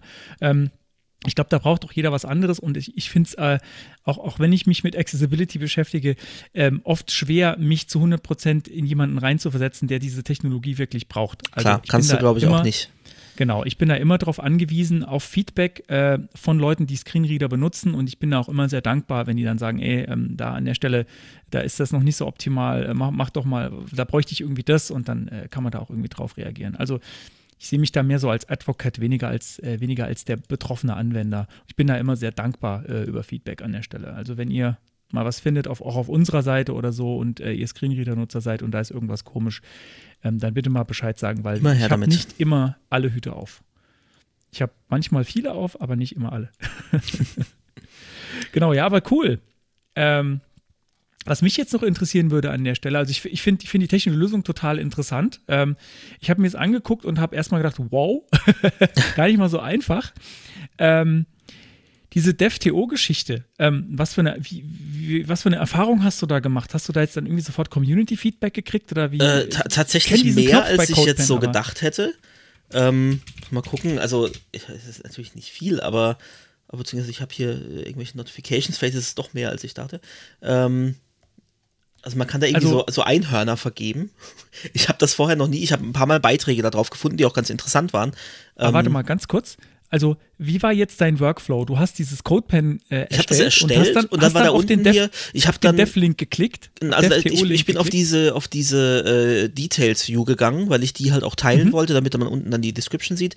Und dann war hier so Share, Twitter äh, und eben DevTO und halt einfach den Link kopieren. Und dann dachte ich so, okay, also auf Twitter wollte ich es eh. Und dann dachte ich, na gut, DevTO. Ähm, war ich schon ein paar Mal drauf, wie gesagt, habe da interessante Sachen gelesen, dachte, ach komm, warum eigentlich nicht? Vielleicht erreicht man damit mehr Leute, die es vielleicht interessiert, die es benutzen wollen oder halt eben Feedback geben. Ähm, bin da einfach drauf, schnell einen Account äh, registriert und das dann schnell gepostet. Also das war gegen ruckzuck, es baut automatisch das CodePen auch ein. Ähm, ja, und dann kam also echt innerhalb so von einer Stunde oder, oder so, äh, kam dann, wie gesagt, es kam ein Herzchen und es kam ein Einhorn und zwei Leute haben das sich gespeichert in den Bookmarks. Und das war, obwohl ich ja dort niemandem vorher, also ich bin ja, war ja frisch drauf, ich bin da niemandem gefolgt. Ich bin dann irgendwie so ein, zwei Leuten, äh, die ich vom Namen her kannte, bin ich dann gefolgt. Ähm, aber ich glaube, außer eben Alex war da sonst niemand dabei von denen, die das dann auch am Schluss geherzt haben und so. Also muss da irgendjemand zufällig drauf gekommen sein. Aber ja, also fand ich, fand ich ganz nett. Ja, und wenn man cool, so, also- so kleine Basteleien hat und so, die vielleicht für andere interessant sein könnten, äh, ist einfach ja auch ein bisschen SEO. Ne? Du findest es dann unter dem Stichwort halt da und auf Twitter und äh, das CodePen wird halt vielleicht ein bisschen gehypt oder so dadurch. Also Okay, aber jetzt äh, hast, schreibst du da dann quasi einen Artikel? Du schreibst da, noch du kannst da? Text reinschreiben, du kannst ein Codepack rein, äh, Co Co Co Cold, ein Coldpack, Also ein, da jetzt ein einen kleinen Codepen Artikel reinpacken. weil der ist genau. glaub ich- also es ist im Endeffekt, es packt automatisch das, was du als Description für das äh, Codepen eingibst, das packt es da auch automatisch oben drüber. Ah, Und mehr Ja, ist ist es ja nicht cool. in dem Fall. Also ich habe, ähm, ja, ist genau das, was ich da, was ich da reingeschrieben habe und das Codepen selbst und mehr nicht. Mensch, das muss ich, äh, das, das muss ich auch mal machen. Wenn das so einfach Ja, ne? ist. Ja, und das ist halt, Ja, ich meine, klar, es ist wieder ein zusätzlicher Account irgendwo, aber äh, das war dann eh mit, mit, mit OAuth, ähm, glaube ich. Also, ja, warum nicht? Wenn Ich habe so gerade mal auf den Link will. geklickt ähm, und habe ich, ich finde es ja, also da, da, da mag ich jetzt wieder Apple, äh, weil ich könnte mich da jetzt nämlich mit Apple einloggen. Ah ja. Mhm. Äh, was nämlich ja dann auch meine E-Mail-Adresse schützt, sozusagen, Ja, vor, ja. vor bösen Sachen. Ähm, Fände ich ja irgendwie nett. Ich könnte mich auch mit Twitter oder mit GitHub einloggen. Ich finde ja solche äh, Logins dann immer cool. Würde ich jetzt wahrscheinlich mit GitHub machen, aber total cool, weil ich habe ja so die eine oder andere Demo äh, gemacht, die auch so ein bisschen ähm, äh, irgendwo mal gelandet ist, habe ich ja auch im Podcast schon mal drüber gesprochen. Und wenn man das jetzt irgendwie nochmal da so ganz easy zweitverwerten könnte, Ja, richtig. Äh, vielleicht kriegt man da noch ein bisschen, noch ein bisschen cooles Feedback, so im Sinne von, ey, hast du das bedacht oder so, wie, wie jetzt gerade bei dir. Mhm. Ähm, wenn diese Community da cool ist, dann äh, ja, vielleicht probiere ich das auch mal. Mach das. Cool. Kannst mir dann gleich mal Cool, folgen. äh, ja, warte, ich continue with, äh, das mache ich, das mache ich später, aber ja. Ja, alles klar. Ähm, cool. Jo, Ja. dann kommt jetzt. Die Property der Woche. Ah, das hat funktioniert. Yeah, endlich habe ich mal nicht reingelabert. nee, auch nicht reingelabert und auch wirklich grammatikalisch, dass der, dass das, was da gesprochen wird, dann auch mit dem Ja, Satzende. Ne? Das habe ja Wow. ich immer kaputt gemacht. Von daher, ähm, ich habe einfach jetzt, ich wusste, jetzt kommt was, ich halte mal die Schnauze, sonst mache ich es wieder kaputt. Jetzt bin schon wieder ich am Reden. Also ich habe heute hier irgendwie 80% Ach, Redeanteil. Ne? Ja. Ich habe es ja angekündigt, ich habe ja gesagt, hier mysteriöse Entdeckungen in SVG-Elementen. Das ist heute ein Fall für Galileo Mystery. Ähm, ich ich habe ein UFO gesehen. ein, ein, ja, ein unbekanntes Foreign Object. ähm, und zwar bin ich über einen Tweet äh, auf äh, einem Repository gelandet äh, mit einem animierten SVG-Header in, in der README. Und ich, ich weiß gar nicht, der Tweet ging, glaube ich, explizit von wegen, oh cool, was, was sie da gebastelt haben oder so. Ähm, und ich dachte zuerst auch, wow, cool. Und dann dachte ich, aber kann man nicht eh schon Style in SVGs benutzen und Dinge animieren? Und dann habe ich das probiert, also ich habe dieses SVG genommen. Und ich habe dann, also ich, ich komme gleich noch dazu zu erklären, was denn dieses Foreign Object, was da drin war und so, aber ich habe das mal rausgemacht und habe nur das Style Tag reingemacht. Und dann habe ich sogar auf GitHub hochgeladen in, in Repositories zum Testen. Und da hat es auch funktioniert. Und dann dachte ich irgendwie, okay, also unten hatte noch jemand kommentiert sogar, oh, die, äh, mit Foreign Object ist das gemacht und so. Und dann war ich irgendwie so ein bisschen, hä? Fragezeichen, weil ich nicht ganz verstanden habe, was denn jetzt dann das Großartige daran ist, wenn es auch mit einfach nur Style Tag rein funktioniert. Also jetzt kurz erklärt, das ist ein SVG, ne, da wobbeln so ein paar Sachen, ich weiß gar nicht, habe ich den, den äh, Link rein? Ja, ist jetzt auch nicht, äh, Ich, äh, ja. ich kann ihn dir schnell, schneller ins Trello hauen, dass weiß- du ich weiß, wenigstens wo weißt, wo, wovon. ich weiß, wo äh, er ist. Ich weiß, wo er ist. Ich finde ihn. Ich finde ihn. Ich habe ihn schon drin. So. Ähm, Ah, äh, jedenfalls ist das ein SVG und da ist so ein, so ein, da ist ein Element drin, Foreign Object. Und das SVG ist halt, ja, da ist ein Text, der wabbelt so ein bisschen hoch und runter und so Kreise, die wabbeln hoch und runter, so ein Viereck, das sich dreht und so. Also es sieht echt, es sieht hübsch aus und man denkt so, oh cool, weil man das halt einfach nicht so oft sieht. Zuerst denkt man so, okay, animiertes GIF, aber es sieht so scharf aus und es ist halt tatsächlich ein SVG. Wie dem auch sei, also da ist ein, wenn man in den, in den Quellcode reinguckt von dem SVG, ist ja ganz normal das SVG Opening Tag und dann Foreign Object als Opening Tag. Und da drin ist dann ein Div, äh, dem ein expliziter XML-Namespace von XHTML angegeben ist. Und da drin ist dann ein Style-Tag mit den, mit den Keyframes und mit den Selektoren, wo die Keyframes zugewiesen werden an die Animation. Und dann wieder und ein dann SVG. wieder ein SVG drin und da drin dann eben die Gruppe, Circle, Line, Path. So. Und dann natürlich wieder hier SVG zu, Div zu, Foreign Object zu und dann das eigentliche SVG zu. Und wie gesagt, ich habe das probiert. Ich habe ähm, einfach komplett diesen ganzen Wrapper hier mit nochmal Foreign SV äh, Object, mit nochmal Div und mit nochmal SVG raus und hatte also nur öffnen das SVG, Style-Element und hatte dann die Gruppe mit den Pfaden und so drin.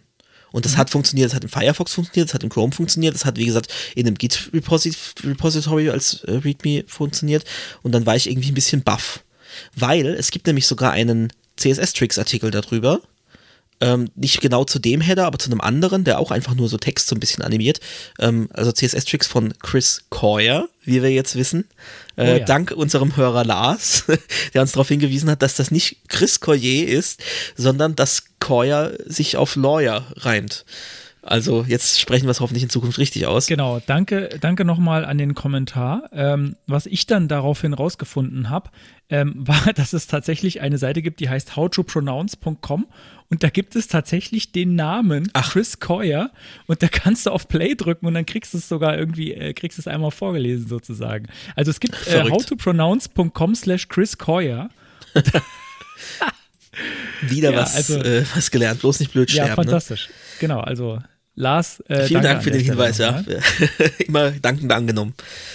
Ja, jedenfalls dachte ich dann, okay, also auch Chris Coyer ähm, preist das da irgendwie an und er hat es dann so, also er hat dann, da stand auch eine Erklärung dabei, nach der ich dann aber doch nicht schlauer war und er, er schreibt, dass äh, Markdown also grundsätzlich HTML unterstützt, soweit auch nichts Neues, ähm, aber dass halt Style und Script Tags äh, gestrippt werden. In, ich weiß nicht, ob das generell Markup macht, aber wahrscheinlich eher halt GitHub aus Gründen, damit man nicht äh, da die Styles überschreibt und irgendwelche, natürlich nicht einfach irgendwelche Skripte ausführen kann.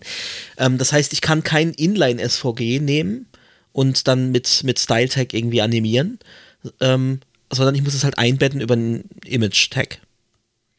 Soweit, so gut. Aber das erklärt mir jetzt trotzdem nicht, warum ich nicht einfach in dem SVG selbst dann einen Style haben kann. Und äh, noch dazu kommt, dass Foreign Object, ich poste natürlich auch die Can I Use Links wieder, äh, Foreign Object im IE nicht unterstützt wird, aber normale Style Tags im, CS, im SVG schon. Also irgendwie leuchtet mir das nicht ein, warum. Also man findet noch andere Artikel und, und Zeiten zu. Es gibt sogar eine, eine äh, Sammlung, so ein, ein Git-Repository, wo so, wo so Header so animiert und so gesammelt werden. Und überall sind so, oh, voll cool mit, mit dem Foreign Object irgendwie. Und ich, also ich verstehe den Hype nicht, weil mir immer noch nicht klar ist, was das dann jetzt genau in dem Fall macht und was das mit der Animation zu tun hat, die ja so auch funktioniert. Ähm, ja, keine Ahnung, vielleicht kann mich da jemand aus, auf, aufklären. Ich habe es nicht verstanden. Also vielleicht ist es irgendwas mit Browser-Kompatibilität doch, wobei, wie gesagt, man sich äh, den IE nimmt, wenn man das tut. Ähm, vielleicht die Unterstützung in irgendwelchen Clients oder Apps. Also, dass man halt nicht auf github.com, sondern in irgendwelchen äh, Apps und, und, und nativen Anwendungen, keine Ahnung, dass das dann da nicht funktioniert, aber mit Foreign Object doch. Ich weiß es nicht und habe es auch irgendwie nicht herausgefunden bei meiner Recherche. Also vielleicht habe ich auch sonst noch irgendwas übersehen. Aber trotzdem noch zum Foreign Object, weil an sich hat es nämlich einen großen Vorteil für mich. Und das ist das, wofür es eigentlich ursprünglich gedacht ist. Und äh, es gibt auch auf Self-HTML einen Artikel zum Foreign Object. Und darüber ist mir das dann nochmal so ein bisschen klar geworden. Also man kann damit wirklich XHTML in SVGs einbinden. Und da fallen mir jetzt zwei Sachen ein. Also eins ist, man kann nicht alle CSS-Properties auf SVG anwenden. Also Text Shadow zum Beispiel funktioniert, glaube ich, nicht. Ich glaube, da muss ich einen, äh, SVG-Filter dafür nehmen. Das wäre eine Sache. Und vor allem, was wichtig ist, weil ich den Fall tatsächlich schon mal hatte, ähm, im SVG, in SVGs generell gibt es kein, keinen automatischen Textumbruch. Sondern du platzierst T-Spans und wenn du willst, dass das dass dann Umbruch ist, dann machst du halt einen neuen T-Span, den du da drunter, äh, darunter positionierst. Und wir hatten mal den Fall, ähm, wo wir für den Kunden ganz viele, äh, waren so technische Zeichnungen quasi, die aber animiert waren, so zum, zum tatsächlich Durchklicken auf SVG-Basis und animiert allerdings mit JavaScript über die GreenSock äh, Library. Ähm, und da waren, war zusätzlich auch noch gegeben, dass die SVGs lokalisiert waren in verschiedene Sprachen. Und dann mussten wir halt, da ging halt nicht einfach nur, hier ist der String auf Deutsch, hier ist der String auf Französisch, sondern weil das halt nicht richtig umbricht, mussten wir für jede einzelne Sprache, auch wenn wir die Sprache gar nicht sprechen, äh, gucken, wie fließt das und mussten dann händisch die T-Spans setzen und für manche Sprachen mehr und für manche Sprachen weniger. Und wenn ich das damals gewusst hätte, hätte das da einiges an Arbeit gespart, weil ich dann halt einfach über Foreign Object mir da ein P-Element reinhaue und dem eine Breite gebe und dann bricht der Text da drin einfach automatisch um. Crazy. Und äh, es gibt auch andere Beispiele, da habe ich was gefunden, auch ein Codepen, das ich verlinke. Da hat jemand, äh, das poste ich dir jetzt auch natürlich schnell noch, habe ich jetzt schlecht vorbereitet. Äh, auch noch hier schnell ins Trello. Ach, das ist, das ist so ähm, angenehm, dass du auch mal schlecht vorbereitet bist. Und da hat jemand oh. ein, auch ein SVG genommen, also ein Inline-SVG dann in dem Fall. Und da drin aber dann eben dieses Foreign Object und darin wiederum dann ein Canvas eingebunden. Und dadurch kann er SVG-Filter auf dem Canvas an, anwenden. Also das ist ein bisschen pervers, finde ich. Das ist schon pervers, ja. also das ist dann im Endeffekt auf dem Canvas, das ist jetzt in dem Fall einfach nur gelb eingefärbt, aber da könnte jetzt ein Video drin liegen oder was auch, immer man mit Canvas machen will, irgendwas WebGL gerendertes und darauf dann ein SVG-Filter. Also das ist jetzt in dem Fall so ein ähm, gezackter ähm, Rahmen und so. Sicherheitsexperten lieben dieses Tag äh, SVG. Ähm, Weil du kannst ja damit quasi alles machen. Alles, alles. Äh, das ist, äh, ich weiß jetzt, ja, ich ja. weiß jetzt warum. Gut, in dem Fall ist das natürlich nicht, also du würdest jetzt nicht dieses SVG mit einem Canvas dann in einem Image-Tag einbinden. Also ich glaube, das weiß ich gar nicht, ob das überhaupt funktionieren würde. Das glaube ich fast sogar nicht.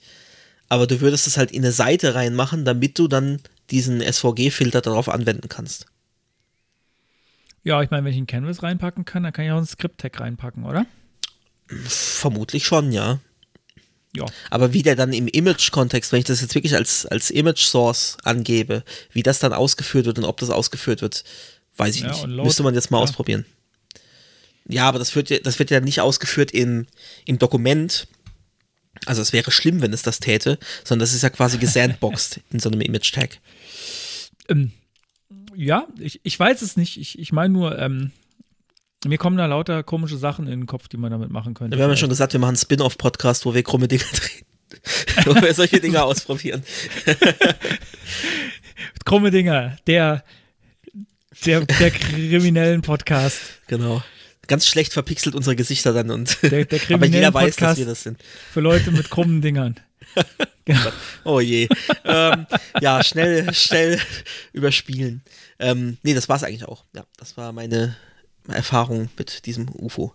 Ja, das äh, fand ich, also ich fand das Wortspiel übrigens auch sehr gut. Danke. Mir ist sehr viel Mühe Sekunden gegeben. gebraucht. Ja, ich, das hast du vorbereitet, Das, oder? hab, das war ganz spontan. Ich das noch vor der Sendung kurz reingetippt, so, haha, hab UFO gesehen. ich, äh, ich, also ich fand's gut. Also von mir kriegst du auf jeden Fall äh, Props dafür.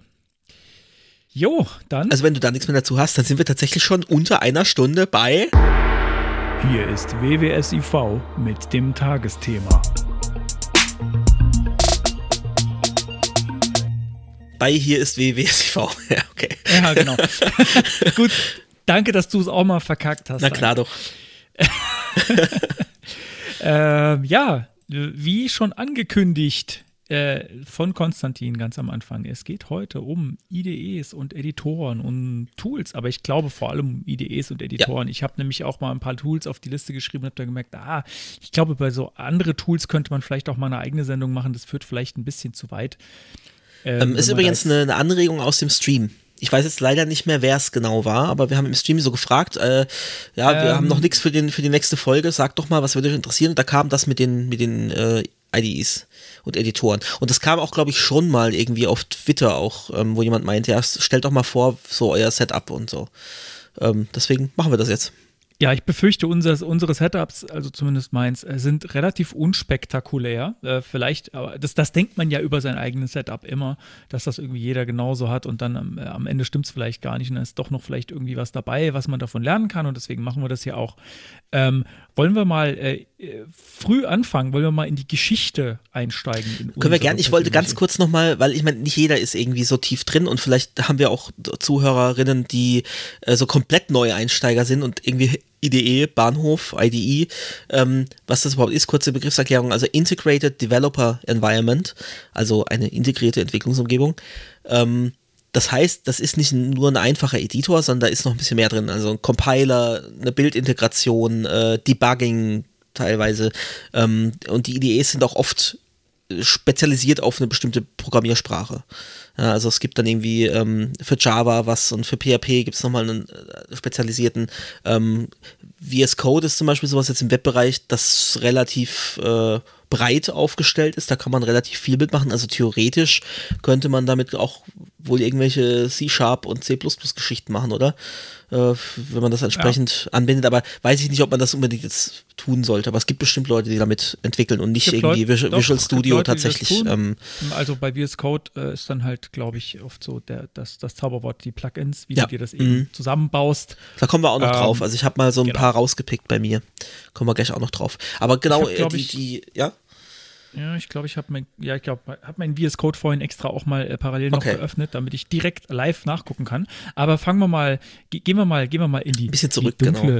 in die dunkle Vergangenheit. was war denn, Ähm, wie, wie ist es denn, was bei dir passiert? Wie hast du angefangen Ja, was und war- wo bist du hin? Ich, ich glaube, du hast es sogar schon mal erwähnt, ne? aber wir machen es an der Stelle jetzt nochmal. Genau, ich habe mich erinnert, dass, äh, ja, wir haben, glaube ich, äh, in der nullten Folge drüber gesprochen, glaube ich, auch so ein bisschen, wo Mhm. So wir herkommen, was wir Journey. früher gemacht haben.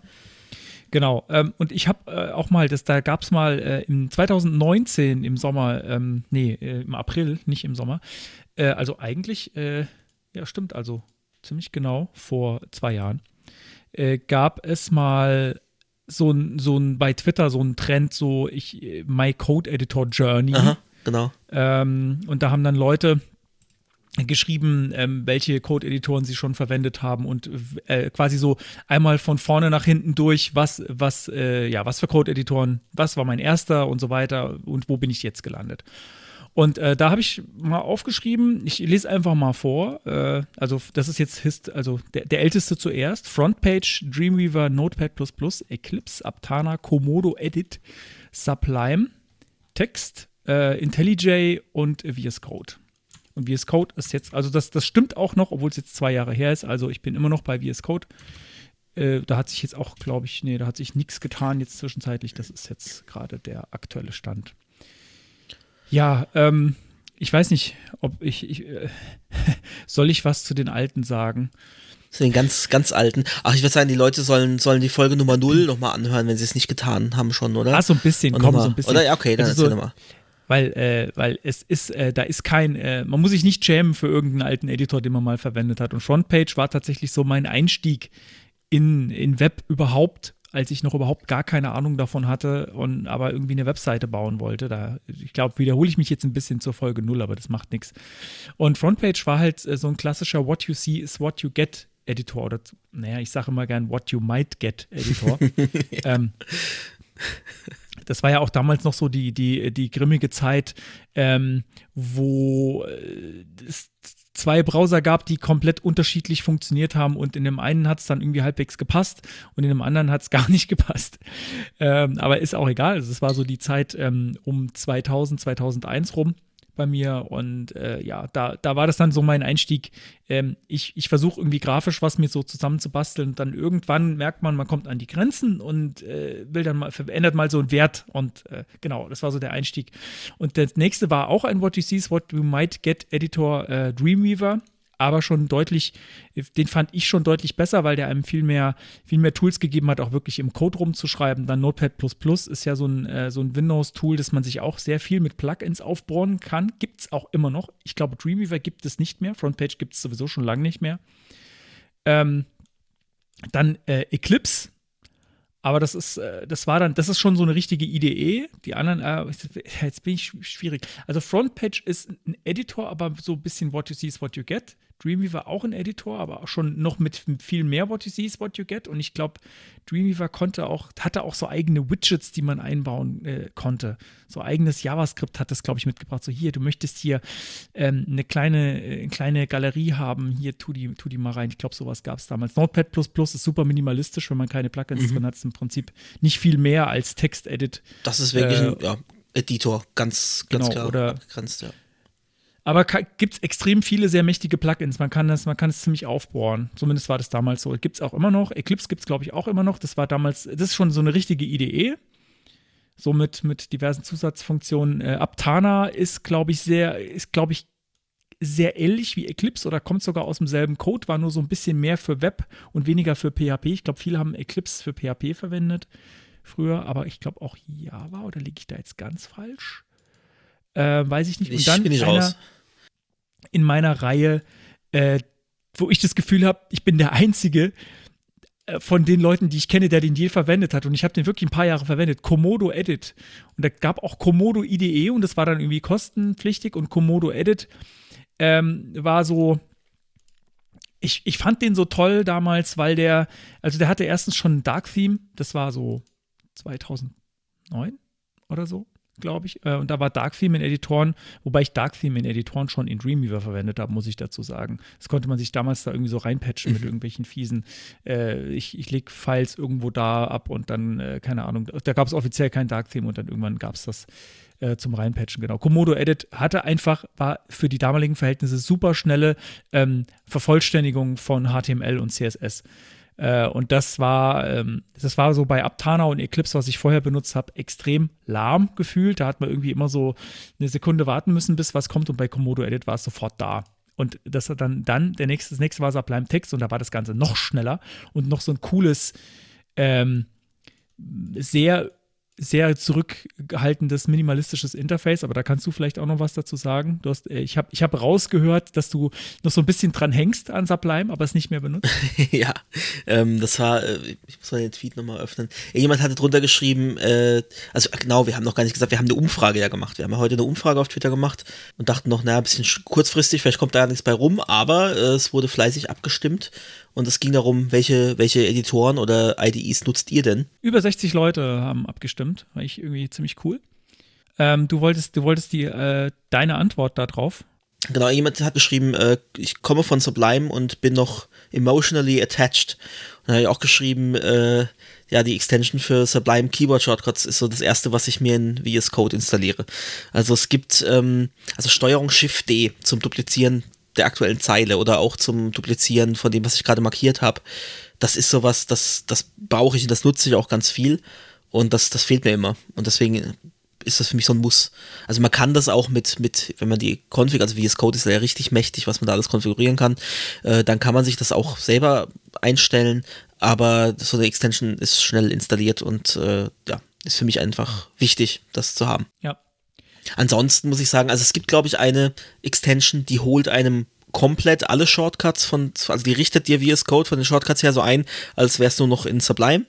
Die hatte ich eine Zeit lang auch, aber nachdem ich dann VS Code neu aufsetzen musste, habe ich das dann nicht mehr so, ja, irgendwie habe ich dann gedacht, na komm jetzt, du willst eh nicht mehr zurück zu Sublime, sondern du willst VS Code nutzen, gewöhn dich an die neuen Sachen und da habe ich dann eben diese, äh, gibt es noch eine andere Erweiterung, da kommen wir nachher noch dazu. Ich habe ja, wie gesagt, meine Liste mal so ein bisschen durchgegangen, ähm, die halt genau dieses, dieses Duplizieren von, von Lines äh, ermöglicht. Okay, also ich bin äh, auch auf Sublime gewesen, dann habe ich äh, vorhin schon gesagt, IntelliJ, ähm, das war tatsächlich äh, teambezogen, weil in diesem Team eine große Java-Applikation entwickelt wurde und da hatte jeder IntelliJ, da war das quasi gesetzt. Da bin ich dann zum ersten Mal so mit dieser äh, JetBrains-Welt in äh, Verbindung gekommen und fand das eigentlich auch äh, ganz gut. Ich meine, gut, ich konnte mich damals quasi nicht entscheiden, aber ich fand es gut, weil das war mal, mal so eine IDE so richtig kennenzulernen und was sie so alles kann, weil das, das hatte ich zwar vorher schon, aber habe es nie wirklich benutzt.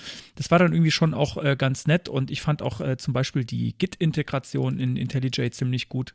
Ähm, da da gibt es einige nette Sachen, die man da machen kann, wenn man irgendwie mal einen alten Commit sucht oder so, dann äh, fand ich das irgendwie ganz, ganz gut. Das geht natürlich alles auch mit irgendwie mit Git-Bordmitteln, aber ich, äh, wenn, wenn man ein gutes äh, GUI hat für was, dann ist das auch meiner Meinung nach viel wert. Zumindest also für mich. Ähm, nicht, ich nicht Kommandozeilen-Purist, ähm, sowas es natürlich auch gibt. Genau, äh, so und dann jetzt aktuell ähm, seit ein paar Jahren VS Code genau. So, Wie so viele, ja, muss man sagen. Also 72,1 Prozent, die Umfrage läuft noch, aber 72,1 Prozent aktuell schon für VS Code. Also ich glaube, das ist schon im, im Webbereich so zum quasi Standard geworden. Ja, ich muss mal dazu sagen, damit man das mal äh, für die, die die Umfrage nicht gesehen haben, was für Auswahlmöglichkeiten gab es denn? Also ich meine, bei Twitter hat man immer maximal vier Antworten nur, mehr gibt es nicht. Das heißt, äh, ich musste mich da jetzt äh, sehr beschränken, äh, in was, was gebe ich denn da jetzt zur Auswahl? Und ich habe einfach mal äh, versucht zu raten, was vielleicht die Leute sagen könnten ähm, und habe aber auch die Möglichkeit gegeben, noch einen Kommentar zu schreiben. Also ich habe eingetragen VS Code als Möglichkeit, Sublime Text, ähm, Vim, beziehungsweise ich habe mir gedacht, naja, wenn jemand äh, Vim, VI, zähle ich da auch dazu, ähm, oder halt eben siehe Kommentar und da kamen auch ein paar Kommentare rein.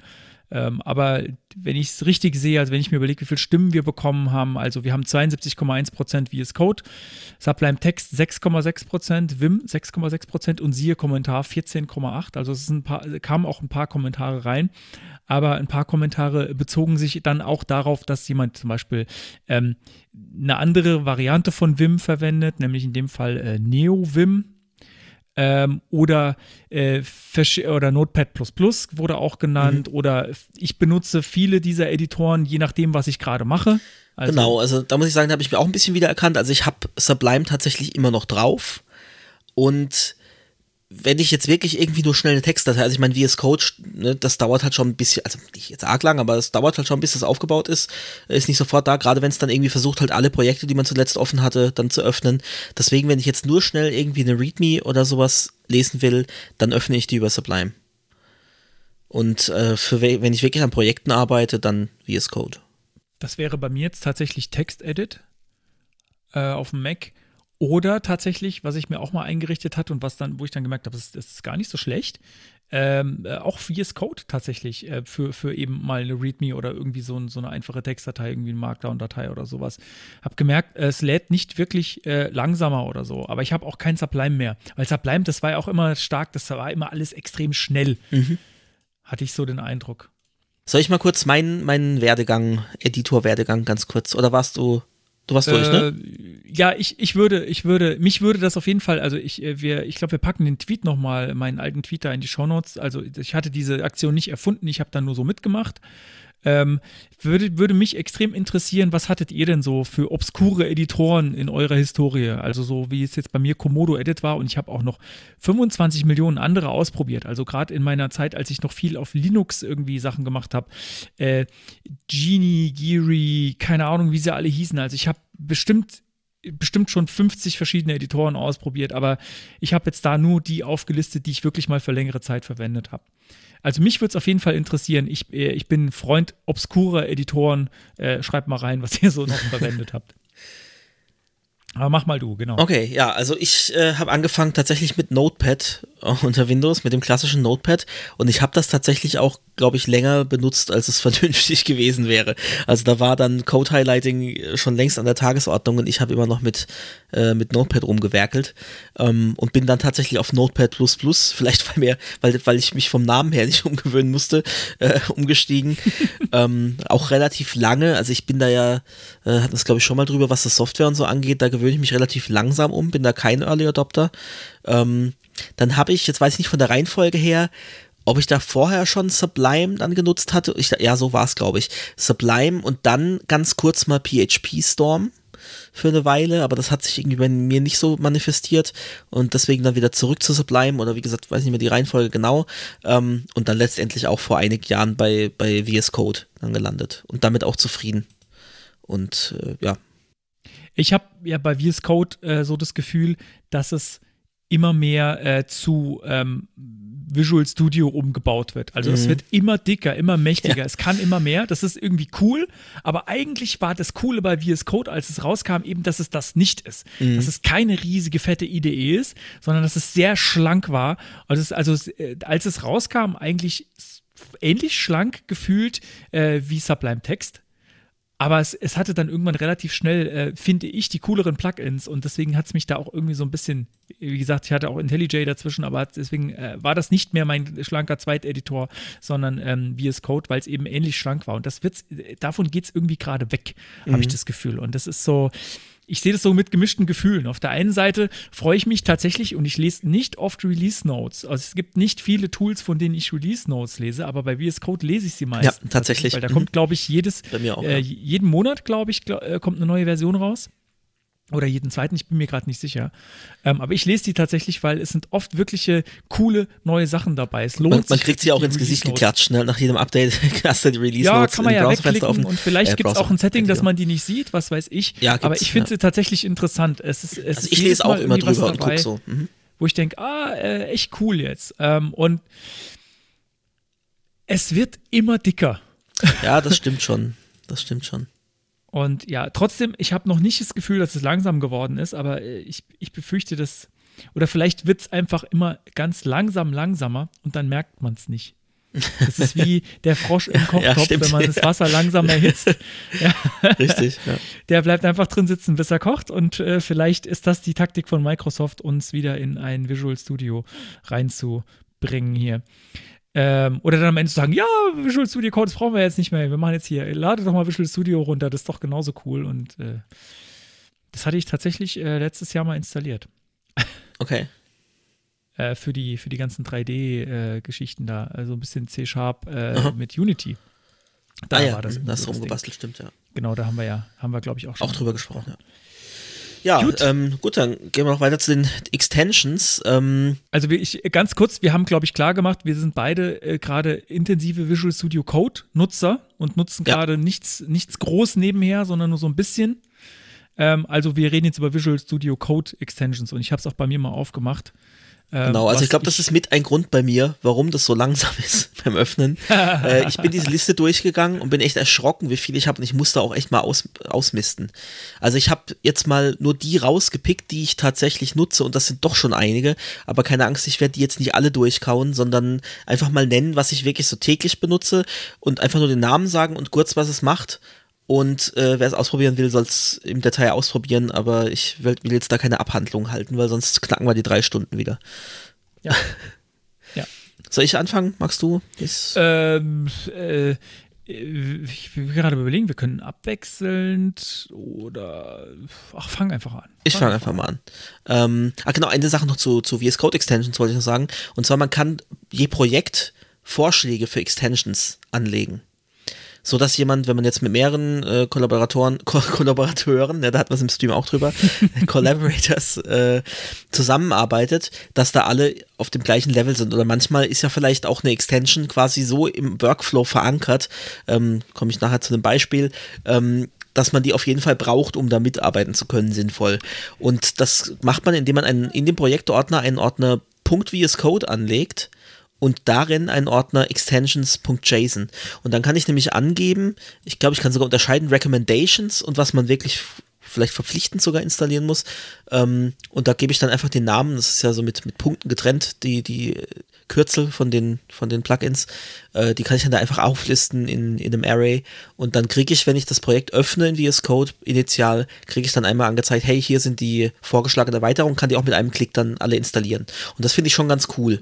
Also wenn ich irgendwas äh, hauptsächlich anlege bei uns, meistens bin ich das und mein Bruder will dann auch mal damit arbeiten, ähm, dann ist das ganz gut, wenn er sieht, was ich da so an Extensions nutze und er die dann auch benutzen kann. Ich habe mich übrigens gerade umentschieden. Ähm, du hast vorhin gesagt, du hast heute schon so viel geredet mhm. und äh, ich habe äh, die Befürchtung, dass wir bei unseren Extensions viele Doppelungen haben. Mhm. Und wenn du jetzt anfängst, dann, hab, äh, dann nimmst du mir quasi ganz viele weg und dann redest du okay. wieder mehr als ich. Okay. Und deswegen habe ich gerade gedacht, äh, also wenn es dir nichts ausmacht, dann würde ich anfangen okay. ähm, und du machst dann quasi nur noch äh, Das, Diff, mhm. das Diff dazu. Ähm, genau, also meine erste, das, die sind jetzt, äh, ja genau, die sind nach, die sind alphabetisch sortiert.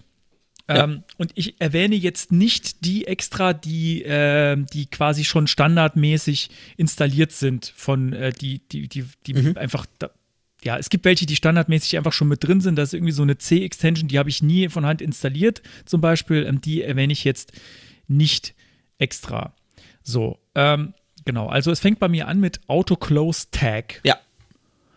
Ähm, hast du auch? Ist, es, ist die vielleicht auch standardmäßig installiert? Weil ich weiß gar nicht, ob ich die installiert habe. Bin ich äh, mir tatsächlich nicht sicher, aber äh, ich glaube, die habe ich tatsächlich. Ich habe mich nämlich gerade schon gefragt, wieso braucht man für sowas eigentlich eine extra Extension? Vielleicht ist sie mit die an Bord. 4,4 Millionen ähm, Installationen. Hm oder Downloads. Das Gut, ist, das ist, ist ja eigentlich auch wurscht, viel. aber also jedenfalls ist das sowas, ne? Man öffnet einen Tag und das wird automatisch geschlossen. Ist praktisch. Kann genau, man, glaube ich, nicht ähm, drüber streiten finde ich zwar blöd, dass man dass man es braucht, äh, dass es eine Extension ja. ist, aber nun, nun gut. Ähm, als nächstes Autocomplete Tag. Äh, das ist, äh, aber warum habe ich das eigentlich? ja, eigentlich, eigentlich das ist das halt um HTML, um HTML zu autocompleten. Ähm, ich bin mir gerade nicht sicher, der hat auch relativ viele Downloads. Äh, weiß gar nicht, ob ich es wirklich brauche äh, ehrlich gesagt. Und dann geht es noch, noch mal Auto, kommt bei mir, Auto Rename Tag. Mhm. Und das mhm. finde ich tatsächlich, äh, da, das nutze ich tatsächlich relativ häufig. Ähm, also, was das macht, ist, dass ich, äh, wenn ich jetzt ein Tag, wenn ich jetzt den Tag-Namen verändere, dass auch das schließende Tag gleich mit verändert wird. Also ich, ah, ja, ich tippe ja. mhm. tipp da drin rum, ich sage jetzt, aus dem Diff wird jetzt, äh, blödes Beispiel, nee, aus, aus dem Diff jetzt, wird jetzt ein Artikel ähm, und dann äh, wird, wird, das schließende Tag gleich mit verändert. Mhm. Das ist sehr praktisch, weil ich muss mich dann, ich muss nur einmal das dann schreiben. Gut, ich, ich ähm, mache halt dann Doppelklick aufs Starttag äh, St äh, Steuerung D, dass das Endtag genau. markiert wird, ne? aber es erspart einem halt diesen aber Schritt. Aber so, mhm. genau, so erspart es dir das, weil du, du es, es, es läuft quasi automatisch sofort mit. Du musst gar nichts weitermachen. Ähm, Jetzt kann man sich natürlich fragen, warum äh, benennt man den Tag so oft um, aber bei mir ist es tatsächlich so, in meinem, in meinem Workflow ist es oft so, ähm, dass ich versuche relativ schnell was hinzuhacken, ähm, damit es irgendwie so aussieht, wie ich es haben will. Und dann und guckst du nochmal mit dem Semantiker-Auge drauf und genau, stellst fest, genau, vielleicht. Dann, genau, genau. Dann kommt, ja. dann kommt, dann setze ich den Semantik-Hut auf und sage, was habe ich denn jetzt eigentlich gerade für einen Käse gemacht? Ich habe hier ganz viele Diffs. Ähm, was ist denn da jetzt was? Äh, was ist denn da jetzt vielleicht irgendwie ein Artikel? Was ist denn da jetzt vielleicht, keine Ahnung, ne? Also mhm. so gehe ich da nochmal drüber und ändere dann tatsächlich meistens nochmal relativ viele Tags. Ja. Und dafür ist es extrem äh, hilfreich. So, ähm, dann als nächstes, da bin ich mir tatsächlich nicht sicher, warum ich das habe. Beautify CSS Sussless. Und also quasi so ein, so ein Linter. Aber halt nicht ja. im Bildprozess, sondern als. Genau, also ja. wahrscheinlich beim Schreiben. Ähm, ich gucke gerade noch mal rein. Also ich, ich habe hab mir die vorher jetzt nicht angeguckt nochmal. Ähm, genau. Ja. Dann Better Comments kommt als nächstes. Mhm. Ähm, wenn ich es richtig weiß, ohne jetzt das nochmal nachzulesen, ist das, wenn ich jetzt zum Beispiel äh, in CSS äh, schreibe äh, slash Stern Stern und dann Enter, dass dann ähm, der Kommentar unten weiter fortgeführt wird und ich dann quasi Stern, Leerzeichen kriege in die nächste Zeile und da Mhm. Genau. dann weiterschreiben kann. Und das ähm, Schließen so lange, dann bis auch ich, bis automatisch, ich ihn wieder ja. schließe, genau. Also, dass man da so schöne, so schöne Kommentare kriegt. Also ich lese hier nochmal, also hier steht auch Alerts, Queries, To-Dos, äh, genau, To-Do äh, hilft es, da, dabei hilft es einem auch, wenn man so To-Do-Kommentare schreibt.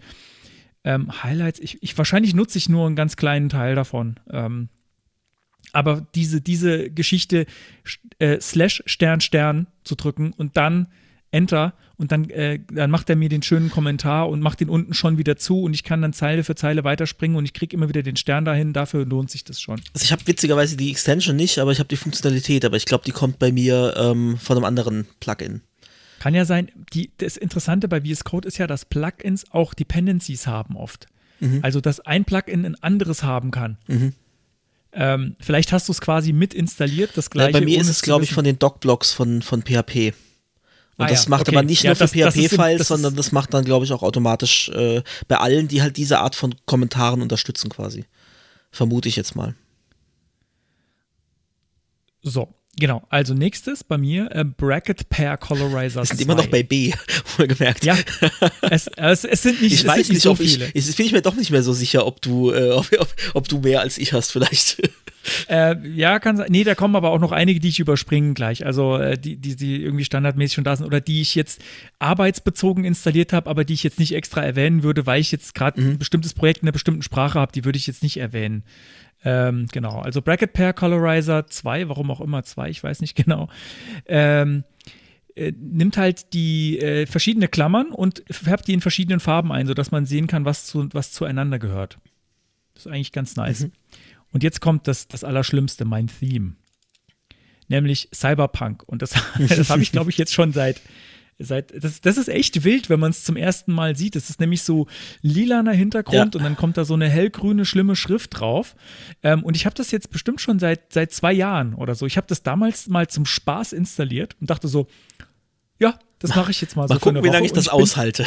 total drauf hängen geblieben. Ja. Wirklich. Und ich, ich liebe es. Ich liebe es. Es, es. es ging sogar so weit, dass ich ähm, auf diesem, basierend auf diesem Theme ein eigenes Firefox-Theme für mich gebastelt habe, weil ich diese Farben einfach mag. Verrückt. Also das Theme heißt Cyberpunk. Es macht, es macht mir mega Fun. Also es ist, es tut am Anfang echt in den Augen weh und dann, ähm, dann macht Spaß. So, jetzt kommen, jetzt kommen wir als nächstes, jetzt springen wir direkt zu E. Äh, Und jetzt äh, kommt noch was, worüber wir vielleicht äh, auch noch in einem extra eigenen Blog sprechen wollten, nämlich Editor-Config. Genau, das habe ich auch. Äh, genau, da sprechen wir nachher nochmal drüber. Mhm. Okay, dann heben wir uns das auf. So, dann ähm, GitLens Mhm. äh, ist, ist super mächtig, ähm, so äh, für, für Git in, in VS Code direkt so machen zu können. Ähm, und ich glaube, die Hauptfunktionalität davon, die ich regelmäßig nutze und jetzt mittlerweile schon ohne drüber nachzudenken, ist, dass ich bei jeder Zeile, die ich, äh, wo mein Cursor ist im Code, die letzte Commit-Message dazu sehen kann Ja. und sehen kann, ähm, wer hat's committed und Genau. wann. Das ist, Das ist so genial, Das ist so ja. cool. Das ist so cool. Also gerade wenn man Ich meine, du arbeitest ja mit vielen Leuten zusammen. Bei mir bin es ja tatsächlich meistens nur ich. Und da alleine schon, ja. Was habe ich mir dabei gedacht? Und ich muss es nicht erraten, weil ich vielleicht das auch nicht kommentiert habe, obwohl es nicht offensichtlich ist, sondern ich sehe es in der Commit-Message und weiß, oder weiß Es zumindest, ist wo so gehört cool. das denn dazu, zu welchem Feature und was habe ich denn da, da genau gemacht. Also das ist echt. Also bei mir cool, ist es so ja. geil. Also ich arbeite ja wirklich mit ein paar, also wir arbeiten äh, zu, äh, weiß ich nicht, zu fünft oder so an der gleichen Codebasis.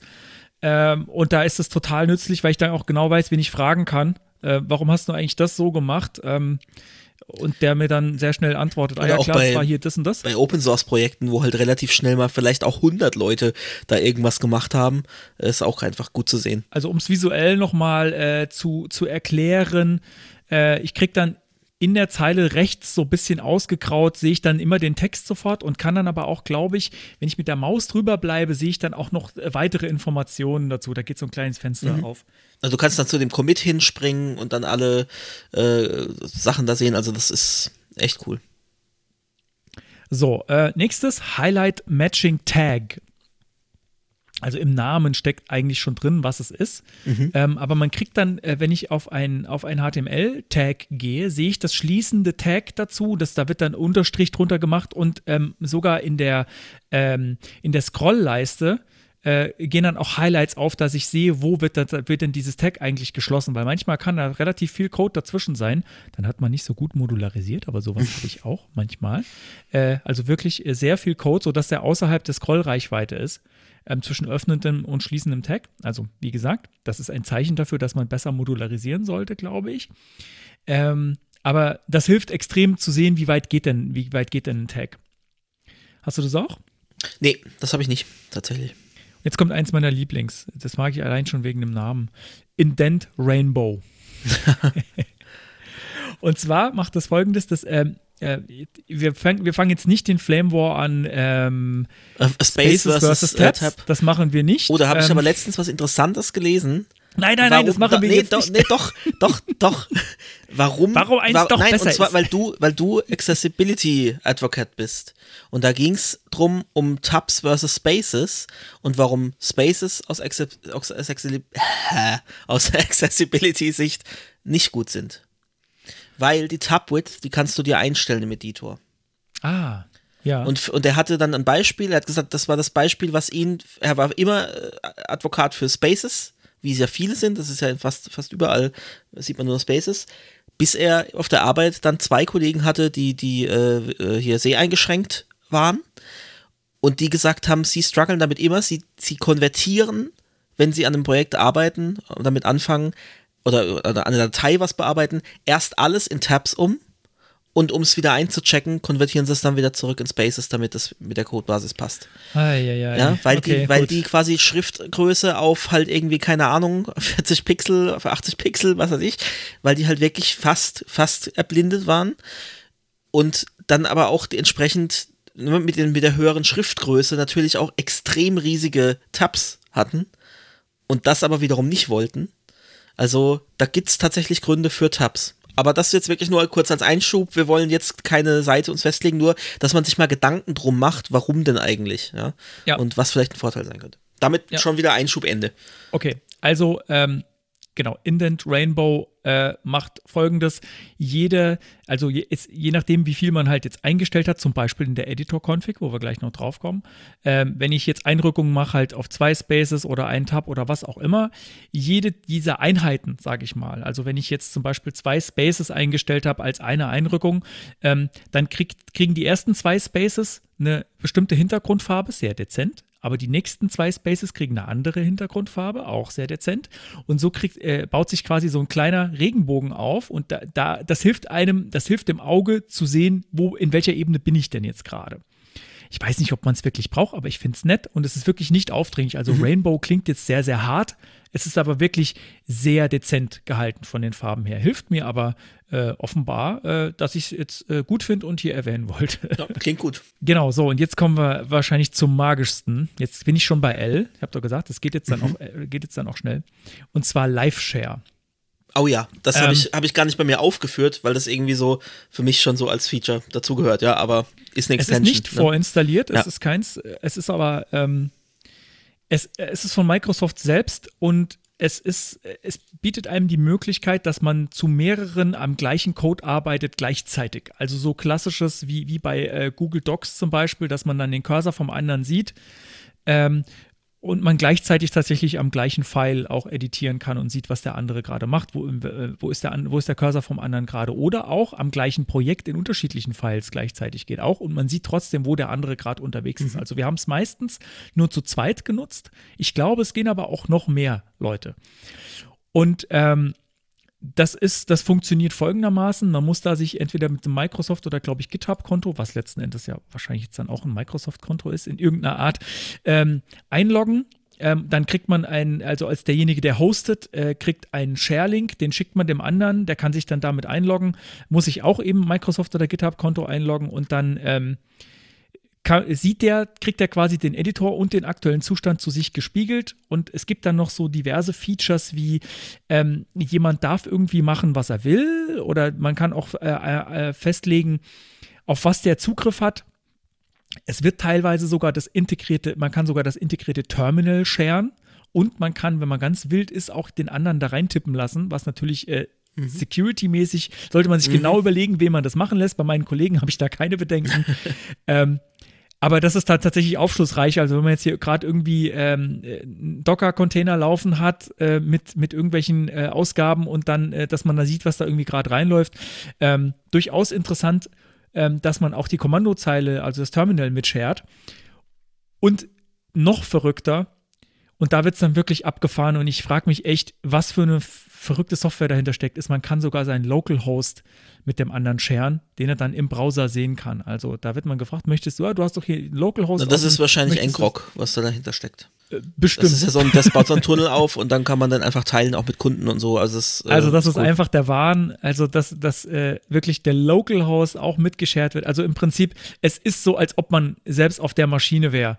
Äh, und das ist jetzt gerade in, äh, in unseren Zeiten, wo man äh, nicht mehr zusammen im Büro am Rechner sitzt, ist das eine wahnsinnige Hilfe, wenn man gemeinsam irgendwie was angucken will. Und äh, das kann ich auf jeden Fall nur empfehlen. Ich habe zwar ein bisschen Angst vor der schwarzen Magie, die da im Hintergrund passiert, und habe ein bisschen Angst davor, dass Microsoft das alles mitschneidet heimlich. Weil, ja, da, was, da, kommen wir nachher auch noch. Das ist ein gutes Stichwort. Da kommen wir nämlich nachher auch noch äh, dazu was Microsoft Aber denn da so das macht. Ist, ähm, das ist wirklich total krass und mächtig und hilft extrem. Und für uns wird es zugutekommen beim Stream tatsächlich, genau. wenn wir dann wir beide da drin arbeiten können, aber wir werden das äh, machen. Ähm, sagen wir am Schluss vielleicht noch, was wir so beim Stream vielleicht so ein bisschen geplant haben, dass wir noch ein paar Leute anlocken. Ja, genau. So, äh, dann bin ich jetzt auch dann schon bei R. Mhm angekommen. Ähm, und das schneide ich jetzt nur kurz an, weil ich glaube, da könnte man eine ganze Sendung drüber machen. Ähm, Remote Containers. Ich brauche es mittlerweile nicht mehr, weil ich habe es mal äh, sehr äh, intensiv benutzt oder ich glaube, es heißt einfach nur Remote. Remote Development. Falsch, Remote Development. Und dann gibt es verschiedene. Das, das macht folgendes.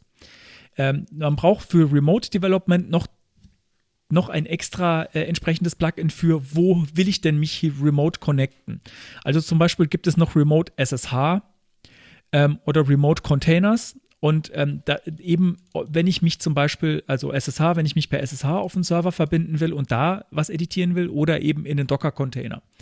Ähm, die SSH-Variante habe ich relativ lang intensiv genutzt und zwar macht das folgendes: Das öffnet quasi in dem, in dem Remote, in der Remote-Verbindung, also auf dem Server, oder es tut so, als ob auf dem Server ich äh, Files direkt editieren kann und auch ein Terminal auf dem Server benutzen kann, aber ich bin nur per SSH dorthin verbunden. Das heißt, ähm, ich kann tatsächlich dann auf dem Server direkt Sachen anfassen und speichern, ohne dass ich jetzt äh, das irgendwie über Nano oder Vim oder irgendwie sowas machen muss, sondern ich kann das über VS Code machen. Und das sieht dann einfach, also du hast die Dateien wirklich offen als Dateien und dein Terminal ja. unten ist aber quasi das, das äh, SSH-Terminal. Terminal unten ist der SSH-Terminal, ist das Server, ist das Server-Terminal und ich kann da drin sogar Extensions benutzen, die dann quasi nochmal extra tatsächlich auch das, äh, also, also VS Code-Extensions. Mhm. Ich glaube, denen muss man dann extra nochmal sagen, ja, jetzt auch bitte hier in diesem Remote-Container äh, installieren und dann funktionieren die da drin auch. Also zum Beispiel sowas wie, wenn da jetzt irgendwie ein Git-Repository liegt, GitLens funktioniert dann da drin zum Beispiel auch. Krass. Äh, das ist wirklich total crazy. Also ich habe das verwendet weniger, um direkt auf Servern zu, äh, zu arbeiten, sondern um in einer Virtual Box zu arbeiten, mhm. die, äh, wo unsere Entwicklungsumgebung drin war und habe mich da per SSH aber rein connected. Äh, und konnte dann darin direkt arbeiten, ohne irgendwie ein Share zu brauchen, der dann irgendwie wieder, wieder das, das Filesystem nach draußen ähm, äh, irgendwie verfügbar macht. Ich konnte direkt da drin arbeiten. Und das ist auch so ein bisschen, das ist auch von Microsoft direkt. Ähm, und das ist auch so ein bisschen Magie. Ähm, also ich weiß auch nicht, ob das auf jedem Server geht und das installiert tatsächlich auch auf dem Server dann was. Da, da muss man sich dann überlegen, ob man das möchte dass Microsoft das darf, auf dem Server was installieren. Ähm, aber das ist total verrückt. Ähm, ja, also das kann ich auch für jeden, der in so einer Situation mal ist, dass er irgendwie extern, in, ich, warte mal, ich glaube, es gibt SSH, es gibt Docker-Container und AWSL gibt es auch noch. Also wer das Windows Subsystem äh, for Linux mhm. verwendet, äh, daran kann man sich auch connecten damit. Cool. Und kann dann direkt da drin Sachen machen. Also es ist wirklich, und es ist so, als ob du einfach äh, das VS Code dann da drin hättest. Und das, äh, das macht echt Fun. So, machen wir weiter. Äh, Style Lint habe ich noch. Ähm, das ist einfach nur, damit StyleLint, falls man einen StyleLint-File in, File in seinem Projekt hat, also ähm, bestimmte Regeln, wie CSS auszusehen hat, ähm, dass das einem die Fehler dann auch direkt im Browser schon anzeigen kann. Äh, sowas kann man Mhm. natürlich auch in seine Bildchain integrieren, wo dann Direkt gesagt- im Code meinst du, ne? Direkt im Code anzeigen. Äh, genau, in Im VS Edi- Code kriege ich im Ja. Code, im Okay. Editor kriege ich direkt die Fehler angezeigt. Also es läuft dann immer direkt drüber, wenn ich speichere. Äh, dann also brauche ich, brauche ich glaube ich, nicht, nicht noch mehr drüber zu Mhm. erzählen. Wer StyleLint kennt, äh, da, da, man kann das auch in VS Code direkt äh, einbinden. Äh, was, was ich äh, sehr schätze und immer wieder benutze, SVG Preview. Wenn ich eine Mhm. SVG im Code offen habe, ähm, kann ich mir direkt eine Preview aufklappen, wie Ah, das, das Bild super. aussieht und kann Ja. auch äh, dann, wenn ich jetzt am SVG selbst Änderungen mache, kann ich die auch dann direkt live sehen. Direkt nebendran in der Ansicht. Äh, und jetzt das nächste, das nehme ich dir nicht vorweg, das hast du nämlich schon mal erwähnt. Tab 9 habe ich Mhm. Ja, nämlich mittlerweile. Hast du auch? Einsatz. Okay, ja.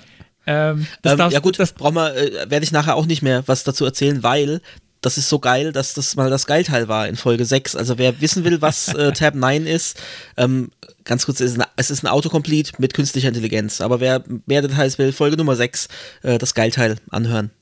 Genau. So, dann, äh, wir sind auch jetzt gleich fertig. Ich habe noch To-Do-Highlight. Ähm, wenn man in Kommentaren so To-Do reinschreibt, ähm, dann, oder Fix Me, das ist auch noch so ein Mhm. Ah, Klassiker, okay. dann kriegt man das farblich gehighlightet, so Ach, super, nach dem ja. Motto, mach mal was. Also es wird dann richtig aggressiv irgendwie gelb oder pink hinterlegt, äh, so nach dem Motto, hier, hier ist was zu tun, mach mal, mach mal, mach mal. Ja, sehr gut. Muss mir mal Ähm, aufschreiben hier. To-Do Highlight. Ja. Und dann äh, das letzte auf der Liste, was ich hier noch habe, ist To-Do Tree. Ähm, das äh, legt einem über das ganze Projekt hinweg, was man geöffnet hat, äh, so ein ähm, in dieser linken Spalte, da gibt es ja so einzelne Reiter, nenne ich das jetzt mal, so ein, einzelne aufklappbare Mhm. Bereiche, es sind eigentlich keine Reiter, ähm, wie zum Beispiel, äh, äh, was wäre denn jetzt ein Beispiel? Also du hast Beispiel, oben wenn ich den die Explorer und unten hab- hast dann Outline, Timeline, Genau. NPM-Scripts Genau. habe ich da. Und das legt mir dann eben auf meinem Projekt ähm, ein- einen Bereich To-Do-Tree an, wo alle To-Dos oder ich weiß nicht, ob er Fix-Me's auch nimmt, da bin ich mir jetzt gerade nicht sicher. Aber auf jeden Fall alle To-Dos, die was ich gerade angesprochen habe, ähm, auflistet und in welchem File das ist. Und ich kann draufklicken und dann öffnet er direkt das File und springt zu dem To-Do hin. Das heißt, wenn ich, äh, also ich, ich glaube, man könnte sagen, so To-Dos sind eine Bad Practice, weil Ja, wenn es dann ein mach's To-Do doch, gibt, wenn's- warum, ja. warum, ja genau, warum das ist, macht man Das ist wie das Schild? Achtung, Straßenschäden. Also bevor du ein Schild hinstellst, behebt doch einfach die Schäden. Genau, aber manchmal, ähm, manchmal geht es nicht anders oder ich, ich mache sowas tatsächlich, ich bekenne mich schuldig. Äh, Ich schreibe manchmal To-Dos. Fix Me habe ich, glaube ich, selten geschrieben, aber To-Dos. Nee, Fix Me, also wenn ich weiß, okay, das funktioniert definitiv nicht, dann behebe ich es. Also so kommt es bei mir nicht, wird es nicht released. Aber To-Dos schreibe ich tatsächlich doch häufig, weil ich denke, okay, das ist auf dem, auf dem Schirm und ich weiß auch, das muss an die Stelle, weil es ist halt schon, äh, die To-Dos hat man üblicherweise hoffentlich in, in einem, ja, woanders noch notiert und weiß, was, was ansteht. Aber dass man wirklich an der Stelle weiß, okay, da muss das hin und da muss ich nicht lang suchen und kann einfach auch durchgehen. Ich suche alle To-Dos und dann sehe ich das äh, schnell, wo ich da noch was zu Ja, erledigen habe. Also, Sehr praktisch. ja. Das war's äh, von meinen Extensions. Okay, ich habe eine schlechte Nachricht für die Zuhörerinnen. Wir haben nicht so viele Überschneidungen, aber äh, ich hätte eh vorgehabt, das ganz schnell zu machen und ich mache es jetzt auch ganz schnell versprochen, weil wir äh, wollen wir nicht schon wieder die die den Zeitrekord knacken. Also, ich habe äh, Apache Conf, äh, Syntax-Highlightung für HT-Access-Dateien, weil ich da doch recht häufig mal was äh, machen muss. Ähm, Autoclose-Tag hatten wir. Äh, Duplicate Section habe ich vorhin schon erwähnt, was genau das macht. Ich markiere was und es wird dupliziert oder die Linie wird, äh, die Line wird dupliziert. EasyLess, das ist auch sowas wie deine Lint-Geschichten. Ähm, normalerweise hat man, hat man das im Bildsystem integriert, aber wenn ich jetzt ein, ein einfaches Projekt habe, wo ich kein, kein Bildsystem aufsetzen will, dann äh, kann ich auch einfach sagen, sobald ich eine Less-Datei abspeichere, wird die äh, äh, kompiliert in eine, in eine CSS-Datei und automatisch abgelegt unter dem gleichen Dateinamen. Ähm, Editor-Config kommen wir gleich noch drauf. Äh, ES6 String HTML ist Syntax-Highlighting für HTML und SQL in Template-Literals. Also die Backticks, ne, das, was man kennt, diese Multiline in ESX, diese Multiline-Strings. Ähm, Folge Nummer 17 dreht sich bei uns um, um äh, Tagged Template Literals, wenn das interessiert. Äh, und da ist einfach, wenn man da so hat, also man braucht es nicht, wenn man Vue oder React äh, nutzt, um da Templates zu bauen. Wobei bei Vue kann man die Templates theoretisch auch als, als äh, Property direkt übergeben, wenn man keine äh, Single-File-Components benutzen will. Aber wenn man das häufig hat, dass man irgendwie so, das reicht auch schon für kleine HTML-Schnipsel, ist das eigentlich ganz, äh, ganz interessant. Und das basiert einfach darauf, indem man, man den entsprechenden Kommentar, also mit äh, Slash Sternchen, HTML Sternchen Slash, setzt man vorne dran, ähm, damit das Plugin weiß, da ist HTML drin und es schadet ja nicht, wenn das da drin ist, die paar Byte. Äh, und dann hat man Syntax-Highlighting da drin. Das ist ganz praktisch. Ähm, File-Utils als nächstes, äh, Steuerung Shift P, da hat man ja, kann man ja dann suchen nach seinen Plugins und was die da alles bieten. Also wenn man eben Git-Lens hat oder eine Git-Integration, kann man äh, Steuerung Shift P und dann sieht man alle Git-Commands ähm, und generell alle Plugins können da irgendwie was, was reinlegen. Äh, und mit File-Utils kann ich jetzt einfach sagen, File Delete, Move, Rename, Duplicate und muss dann nicht dafür in Explorer oder muss nicht hier im, im, im, Baum links Rechtsklick machen und so. Und das ist ganz praktisch. Wenn ich wirklich eine Datei umbenennen will, dann muss ich nicht die ne, schließen im Editor und weil sonst sagt er, ne, die wurde gelöscht, die gibt es nicht mehr und muss die dann händisch umbenennen und dann wieder neu öffnen, sondern oder halt links das machen, sondern äh, das geht recht schnell.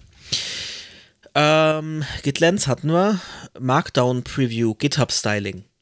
Ähm, ist ganz nett, wenn man öfter an Open Source Projekten arbeitet und äh, dann doch öfter mal so README MDs ablegt, äh, ist das ganz cool, dann zu sehen, was dabei rauskommt. Weil mir dann manchmal schon passiert ist, ich mache was, dann habe ich mich irgendwie vertippt mit der, mit der äh, Headline, äh, mit der Anzahl der Ist-Gleichzeichen oder sowas, mir fällt es nicht auf, ist committed und dann müsste ich jetzt extra einen Commit machen, um das wieder zu fixen. Und so kann man einfach kurz gucken, passt die README, sieht die gut aus. NPM und NPM Intelligence äh, sind einfach so Tools und Commands, eben auch wieder Steuerung Shift P, dann kann ich hier npm run script, dann sehe ich meine Scripts aufgelistet, die ich in dem in der Package JSON angegeben habe, zum Beispiel äh, kann den Bild starten oder init Command und so weiter. Ähm, einfach auch, wenn man mit npm arbeitet, ist es einfach hilfreich, das zu haben. Ähm, und IntelliSense ist nochmal irgendwie mit, mit Autocomplete speziell für, also der erkennt dann, welche Node-Module sind installiert und wenn ich dann Require anfange zu tippen, dann zeigt er mir schon, äh, kann ich auswählen aus einer Suggestion, ähm, welche, welches äh, Package ich da benutzen will. Path Intelligence ist auch im Endeffekt das gleiche, nur eben für Pfade, für alle Pfade, also Bildpfade, CSS-Pfade und so weiter, schlägt es mir einfach automatisch vor. Ähm, relativ von dem ausgehend, wo ich mich gerade befinde, was ich da für Dateien oder wenn ich halt mit, mit Punkt, Punkt äh, zurückgehe, entsprechend die Pfade von Dateien, die es da drin gibt. Ähm, dann habe ich diverse PHP-Extensions, die zähle jetzt nicht alle auf. Äh, IntelliFans, Namespace, Resolver, Debugging, Docblocks und so weiter. Wenn man mit PHP arbeitet, äh, Tab 9, wie gesagt, haben wir vorhin gehabt. Dann für View habe ich für Tooling und für Snippets, einfach auch damit man schneller so Sachen, die man häufig braucht, ähm, Müsste ich mal jetzt aktualisieren, weiß nicht für, für View 3, ob das da schon mit drin ist. Ähm, WordPress-Snippets, genau das gleiche, einfach ja, fertige Snippets, äh, die halt relativ schnell erscheinen als Suggest, wenn ich anfange, was einzutippen, was man häufig braucht. Puh, das war's. Ach, das war's schon? Ja. Ah. Ähm, an der Stelle äh, sei vielleicht noch kurz erwähnt, äh, ich hatte jetzt äh, bis eben nicht, also bis kurz vor der Sendung, ähm, nicht meine ganz normalen Extensions äh, installiert, weil der Rechner ja, wie gesagt, noch relativ neu ist. Ähm, jetzt habe ich sie aber alle, die ich auch bei der Arbeit benutze. Wie habe ich das gemacht? Ding, ding, ding, Magie. Äh, was auch ganz cool ist, und da bin ich auch wieder überfragt, wie es genau hinten dran funktioniert. Und wahrscheinlich äh, liegen bei Microsoft jetzt wieder irgendwelche geheimen Daten, die, die da, die wissen alles über mich wahrscheinlich jetzt wieder. Ähm, aber ich nutze das Settings Sync. Das ist äh, fest in VS Code eingebaut. Das heißt, man kann sich da, wenn man sich da einmal einloggt oder äh, anmeldet, ähm, dann kann man diese, die Settings äh, von VS Code, also alle, soweit ich das weiß, so ziemlich alles äh, wird da synchronisiert. Also wenn ich irgendwie Standard-Tastatur-Shortcuts äh, habe oder äh, irgendwas, was ich mir so selbst angelegt habe und aber auch eben Extensions und alles mögliche äh, weitere Theme und alles wird dann äh, synchronisiert und wenn ich dann irgendwo anders mich wieder anmelde, habe ich eben wieder genau dieselbe Konfiguration. Das habe ich vorhin gemacht und habe jetzt auch hier wieder mein schönes Cyberpunk-Theme, obwohl ich es nicht jetzt direkt selbst installiert habe, sondern habe einfach nur gesagt, hier einfach synchronisieren wir wieder alles. Genau, und ich glaube, man kann auch sogar sagen, ähm, was alles synchronisiert werden soll. Also mhm. Also man kann jetzt zum Beispiel sagen, lass mal das Theme weg oder so. Ich will hier, will hier ein anderes Theme haben oder so.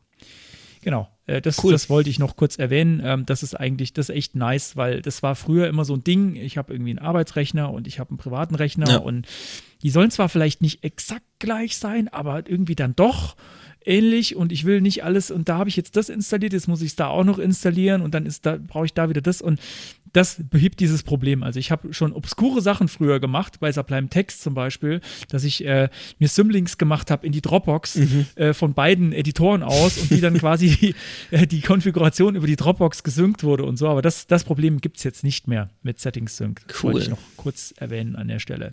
Ja, sehr gut. Hast du gerade eigentlich wieder Settings Sync weggeklickt und ich habe auch gleichzeitig äh, nee, geklickt? Nee, aber ich habe es hochgeschoben, weil das eigentlich ah, erst okay. äh, drei, vier Punkte unten dran kam und ich habe es da schnell hochgezogen, weil du es jetzt äh, da erwähnt hast. Genau. Ähm, ja. Aber weil du gerade sagtest, äh, wer weiß, was Microsoft da macht ähm, und das vorhin auch schon mal an einer anderen Stelle gesagt hast, äh, unter der Umfrage hat jemand kommentiert, also er nutzt VS Code, genauer gesagt VS Codium. Und das musste ich erstmal äh, suchen, das wusste ich gar nicht, ah, ja. was das ist. Und das ist. Ich kenne das ähm, da willst du es erklären? Dann habe ich nicht so viel Rede, Redezeit äh, wieder. Ich, oh Gott, am, am Ende sage ich was Falsches. Das ist die Open Source Variante von VS Code, ne? Also so ohne Microsoft. Ja, nee, also Open Soft, äh, Open Soft, oh Gott. Ähm, VS, VS Code ist ja generell, ist ja generell Open Source. Aber Microsoft stellt die Binaries wieder unter einer leicht anderen Lizenz zur Verfügung. Und wenn die das bilden, haben die da halt eine Config, die dann entsprechende Endpunkte setzt für Telemetrie und Tracking ganz kurz gesagt. Ja. Und man kann natürlich VS Code sich selber vom Source bilden, wenn man das denn möchte. Und dann ist es auch MIT-License. Also wirklich so, ne, offener äh, geht es eigentlich nicht. Ähm, und da ist das ganze Telemetriezeug natürlich dann nicht enthalten. Wenn man das jetzt aber nicht machen möchte, den Aufwand mit dem Bilden jedes Mal, dann stellt eben VS Codium, das ist ein Repository, die stellen ähm, auf GitHub unter den Releases fertige Binaries für Windows, für Linux, für macOS ähm, einfach breit, die auf MIT-Basis auf diesem selbst kompilierten Source Code basieren. An sich eine nette Sache, kannte ich jetzt noch nicht. Ähm, coole Idee, aber ein bisschen auch mit Vorsicht zu genießen. Ich habe dann mal so ein bisschen durch die Issues, ich habe gesehen, okay, da gibt es, weiß gar nicht wie viel, 90 Issues oder so waren da offen, äh, mal so ein bisschen durchgeklickt und so manche Sachen sind wohl dann doch Bugs, die in VS Codium auftreten, aber halt im Default-Bild ja, nicht. Genau, und, das hatten wir bei uns im ne, Also schon. wirklich halt so Sachen wie, dass halt einfach irgendwas nicht funktioniert. Also ein, ein Feature ist halt einfach kaputt und wenn man dann ausprobiert, ob es mit dem Default-Bild dann vielleicht funktioniert, dann funktioniert es. Ist ein bisschen schade, dass Microsoft da halt doch wohl ein bisschen mehr rumfuscht, als sie so sagen. Und das dann eben halt nicht geht, weil das müsste ja dann vom selber vom Source-Bilden auch müsste das auftreten. Ähm, und das sollte man halt wissen, wenn man sich darauf einlässt. Ja? Und dass man halt vielleicht ein bisschen Zeit dafür opfert, solche Sachen halt rauszufinden und dahinter zu kommen. Ja, also der Klassiker äh, für, für dafür ist, äh, man hat jetzt irgendwie eine Linux-Distribution, die vielleicht in ihrem Paketmanager nur bestimmte äh, Lizenzen duldet. Das, das gibt es ja immer wieder. Also mhm. Linux-Distributionen, die sagen, hey, äh, was nicht Liz mindestens Lizenz bla hat, ähm, das, das gibt es bei uns nicht standardmäßig zu installieren, weil wir wollen, dass alles irgendwie frei ist. Ähm, und äh, genau diesen Fall, oder ich, ich glaube, das war in dem Fall ein Kollege, der äh, Arch Linux hatte und eben auch VS Codium. Ähm, und da wollten wir eben mal äh, genau Live, äh, äh, Live Share benutzen. Mhm. Äh, also ich mit meinem normalen VS Code und er mit VS Codium und das hat nicht funktioniert. Halt. Gut, das basiert Ebenso, halt wahrscheinlich wirklich auf irgendwelchen Microsoft. Genau, das ist eben, ja. das ist eben so eins von den Microsoft, deswegen habe ich es vorhin noch extra dazu gesagt, das ist eins von den Microsoft Plugins, und äh, ebenso auch Remote-Containers hat auch mal nicht richtig funktioniert bei einem Kollegen. Ähm, und äh, da war dann tatsächlich die Lösung, nimm halt das echte VS Code und dann ging das. Kann man jetzt drüber streiten, ist das gut, ist das schlecht? Das ist, äh, ich finde es ein bisschen merkwürdig, dass das nicht geht, wenn das quasi nur ein alternativer mhm. Bildweg ist, sozusagen. Ja, also äh, irgendwas scheint da anders zu sein und man weiß es nicht so ganz genau.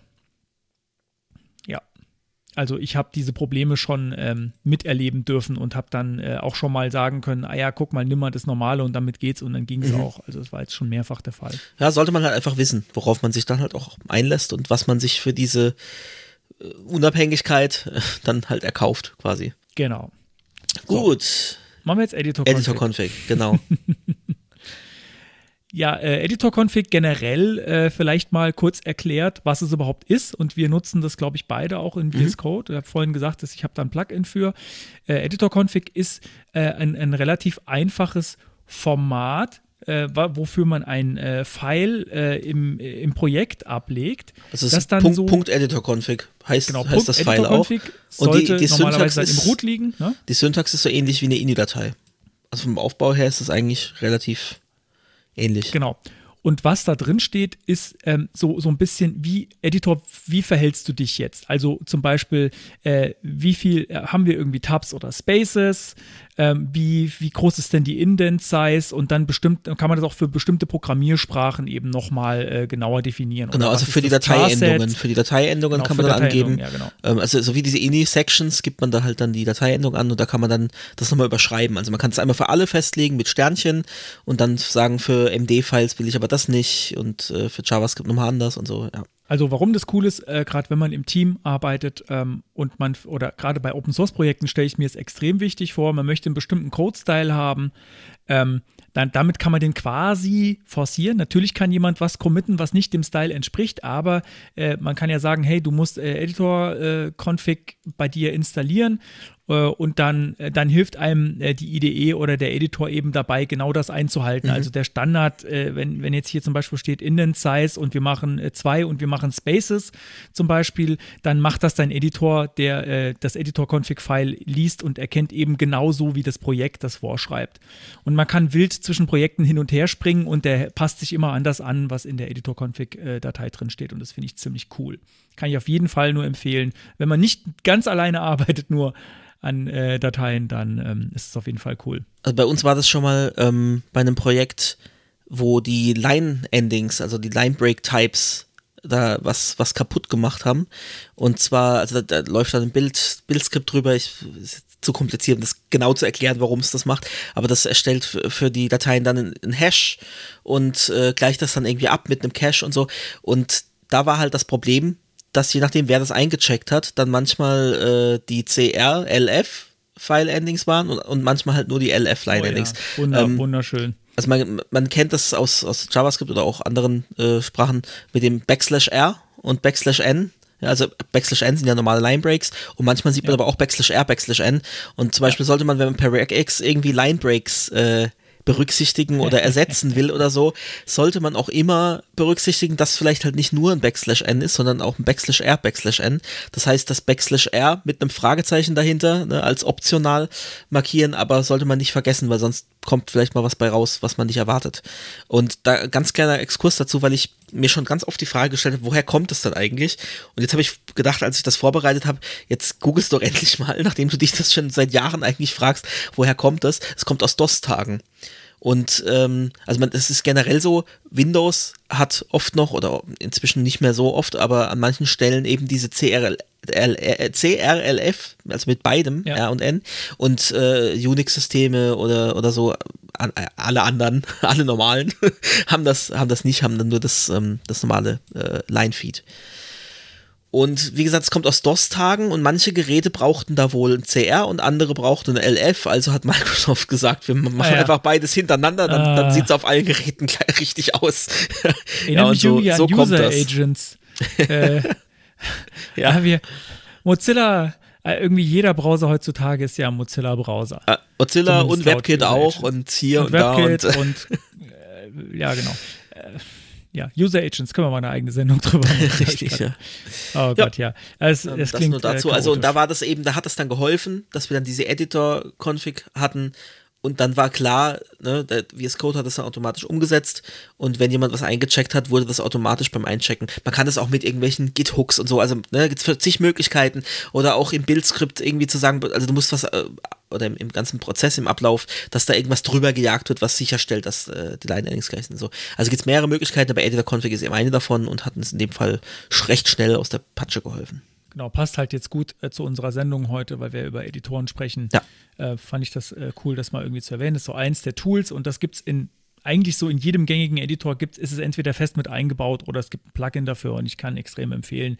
Wie gesagt, sofern ihr nicht der Einzige seid, der an eurem Code editiert, dann äh, nutzt das unbedingt.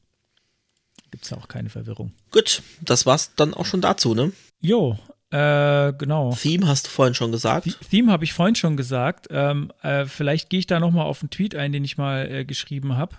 Ähm, da habe ich auch, da, da ging es darum, wie sieht denn der Editor aus, der eigene, und äh, was hat man denn da so drin und äh, wie ist Code, das wisst ihr schon. Äh, Cyberpunk-Theme, ich kann es jedem nur empfehlen. Das ist wirklich ein sehr schönes Theme. Wenn man das Theme installiert hat, dann ändert sich automatisch, also zumindest merkt man dann auch, dass man auch seinen Desktop-Hintergrund anpassen möchte. Das äh, das, das will man dann. Man will, dann, will dann so eine isometrisch gebaute Landschaft mit so einer komischen bunten Sonne und, und sowas. Das will, man, das will man dann automatisch gleichzeitig noch haben. Äh, genau. Ja, eigentlich habe ich schon alles gesagt, aber diesen Tweet, den packen wir vielleicht noch in die Shownotes, weil da ging es auch noch darum, was für ein äh, Terminal hat man denn. In dem Fall ist es in meinem Fall äh, OMI ZSH. Also nicht nur, weil das jetzt beim Mac äh, mit eingebaut ist, sondern das hatte ich vorher auch schon tatsächlich unter Windows mit Cywin äh, ziemlich fies reingefrickelt. Ähm, geht aber auch. Äh, und da, wenn ich mich noch recht erinnere, das Agnoster-Theme, aber da bin ich mittlerweile umgestiegen. Und als Font im Editor, und deswegen äh, wollte ich das nochmal aufgreifen, ähm, habe ich, äh, also als Code-Font habe ich Dank Mono. Ähm, das ist ein Font, der kostet was. Das ist ein, ein Code-Font, aber den habe ich mir tatsächlich mal gekauft, weil ich den einfach so schick fand der hat so ähm, diverse Ligaturen, die ganz nett sind. Also so die, der, der Klassiker irgendwie äh, so, ein, äh, so ein Doppel ist gleich und so ein Dreier ist gleich, wo dann so eine schöne Ligatur draus wird. Ähm, fand ich einfach nett und hat auch äh, äh in dem kursiven Schnitt wird er dann so ein, wird er dann so ein bisschen ähm, äh, Schreibschriftartig. Fand ich einfach sehr schön, macht, macht Spaß damit, äh, Code zu schreiben. Äh, ich fand, der war das Geld wert. Äh, ich würde jetzt nicht sagen, jeder soll sich den kaufen. Ich meine, man muss, ich weiß gar nicht mehr, was er kostet. Ich gucke gerade nochmal, weiß gar nicht, gibt es den noch zu kaufen? Irgendwie meine ich im Kopf zu haben, dass der Entwickler den nicht mehr weiter äh, entwickelt. Ah, okay, hier sehe ich gerade 24 Pfund kostet er. Also so 30 Euro äh, wahrscheinlich. Ja, muss man sich überlegen, ob das einem wert, ob es das einem wert ist. Ich habe irgendwann mal beschlossen, ich möchte den haben. Äh, mir ist es das wert. Ich kaufe ihn äh, Commercial License sehe ich gerade 60 Pfund. Gut, äh, ich weiß gar nicht, was. Eigentlich, vielleicht hätte ich auch Commercial. Ich weiß gar nicht, was ich gekauft habe. Ich weiß es ehrlich gar nicht. ähm, finde ich persönlich sehr hübsch. Kann man auch zu verspielt finden, aber ich finde, äh, also ist es der schon seit langem der Font meiner Wahl, auch im Terminal ähm, weil, weil das da auch dann irgendwie nett aussieht, wenn man da die schönen Ligaturen hat, die für Code bestimmt sind. Und der kann auch diese ganzen Powerline-Geschichten. Äh, wer weiß, wovon ich spreche, wird sich darüber freuen. Und ich, äh, da gehe ich jetzt aber nicht genauer drauf ein, weil da können wir mal eine Sendung zu Terminals machen. Ähm, das sind so spezielle Erweiterungen, ähm, die dann bestimmte Zeichen im Terminal anders darstellen, sodass da so ein bisschen grafische Darstellung möglich wird. Ich habe jetzt also gerade spontan noch was hinzugefügt. Ja. Ähm, ich habe es gesehen. Genau, also einfach als kostenlose Alternative, wer äh, keine 30 äh, Euro in die Hand nehmen möchte, äh, die Vierer Code ist das, was ich nutze. Und die hat auch ähm, Support für Powerline, auch wenn ich das äh, nicht unbedingt brauche, ähm, aber halt auch diese Geschichten mit, mit den ah, Pfeilchen ah, und den ja. Doppelpfeilen, also man, ich, äh, kommt natürlich auch in die Show Notes und man sieht da auch Beispiele, was da wie umgewandelt wird und so. Ähm, ja, das hat mir gut gefallen und deswegen nutze ich die. Ich muss tatsächlich sagen, ähm, die Denk-Mono-Seite, die gibt es nicht mehr, die, mhm. äh, von der ich das gekauft habe. Ähm, wenn ich würde den heute nicht nochmal kaufen, weil auf der Seite von Denk Mono, als ich sie gekauft habe, war so ein schöner Editor, wo du also erstens mal die ganzen Zeichen gezeigt bekommen hast und dann konntest du auch selbst noch mit reinschreiben und ausprobieren. Mhm. Das fand ich ziemlich cool gemacht. Ähm, also nichts Spektakuläres, aber das hat mir extrem geholfen zu verstehen, was mir dieser Font denn überhaupt bringt. Ähm, das würde ich, heute würde ich es nicht nochmal kaufen. Äh, ja, also das ist auch was, was ich als Thema schon mal äh, auf unsere Liste irgendwann geschrieben habe. Coding Fonts. Vielleicht ist es reicht es nicht für ein ganzes Thema, aber wir wollen. Dann ist ja gut, das was jetzt, äh, das was jetzt. Ja, irgendwann, also da gibt es ja. noch einige weitere, über die man sprechen könnte, die man sich im Detail mal angucken könnte. Vielleicht gibt es irgendwann noch mal ein eigenes Thema oder vielleicht eine Property der Woche oder so. Ich weiß nicht genau, auch wenn es keine Property ist, aber ähm, ja, genau. Ähm, okay, Vierer-Code könnt ihr euch angucken. Es gibt auch noch einige andere, aber die will ich jetzt nicht erwähnen, weil da machen wir vielleicht mal noch was Größeres draus. Oder vielleicht zeigen wir die mal im Stream. Genau, genau. Wo man sie sich wir. angucken kann. Können wir uns, gucken wir uns mal gemeinsam Coding-Fonts an. Das wäre ja auch eine Idee. Äh, by the way, folgt uns auf Twitch. Twitch.tv genau. slash wwsiv. Äh, so genau, den Tweet habe ich. Äh, dann wollte ich nochmal übergehen zu, ähm, ähm, was für andere Editoren gibt es denn noch so oder was wurde denn in der Umfrage noch genannt? habe ich mir gedacht, äh, auf jeden Fall sollten wir, wir haben nämlich eine Menge Antworten bekommen ähm, von Leuten, die nicht VS Code benutzen oder äh, Sublime Text oder Vim, was ich ja aus Spaß noch da reingeschrieben habe. Ähm, genau, da hatten wir auch das VS Codium her. Ähm, wir haben jetzt äh, ganz so ein bisschen, habe ich schon angeschnitten, diese ganze JetBrains-Geschichte. Also ich habe vorhin gesagt IntelliJ. Ähm, aber von JetBrains gibt es noch eine Menge mehr. Also es gibt noch äh, WebStorm, PHP-Storm. Es gibt auch was für Python. Ähm, da fühlen sich viele Leute auch sehr zu Hause. Und wie gesagt, IntelliJ habe ich auch mal äh, benutzt und das fand ich echt gut. Jetzt, ich gucke gerade mal noch durch. Okay, Notepad haben wir auch schon gesagt.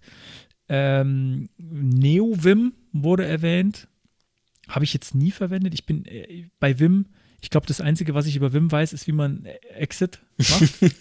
Immerhin, das ist schon mal, da bist du schon mal einigen Leuten das ist, voraus. Du, ich, wenn man das nicht weiß, kann man unter Umständen sehr verloren sein, weil ja. wenn man jetzt, äh, wenn man Git öffnet auf dem Server irgendwie mal einfach so ein Wim wegen Commit-Message und wenn man da nicht weiß, wie man rausfindet, dann kann man echt äh, ein Problem haben. Wir verraten also, das aber auch nicht, oder? Nee, wir verraten es nicht. Googelt es mal, wie man okay. aus Wim rauskommt. Das muss man aber, also eigentlich, das muss man wissen, weil man kann echt in blöde Situationen kommen, mhm. wenn man mhm. nicht weiß, wie man aus Wim rauskommt.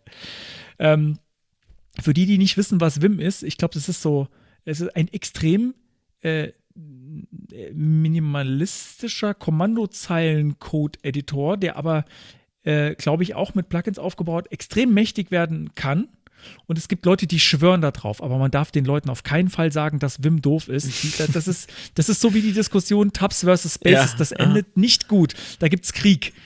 Also ich sage, ich respektiere Leute, die Wim benutzen, weil man muss krass viele verrückte Shortcuts auswendig kennen, um das Ding richtig benutzen zu können. Und ich, ich ziehe wirklich alle Hüte, die ich habe, vor Leuten, die das regelmäßig oder die, die den als ihren Standard-Editor benutzen. Ich weiß, das gibt es. Es gibt Leute, die nutzen Vim nicht nur, wenn sie sich mal eben auf dem Server verbinden, weil das offenbar der, ist glaube ich der Standard-Editor äh, auf der Kommandozeile, wenn man sich auf Linux-Server verbindet, glaube ich. Da ändert sich, wenn man da irgendwie einen Textfile öffnen will, dann ist das standardmäßig, glaube ich, VI oder Vim.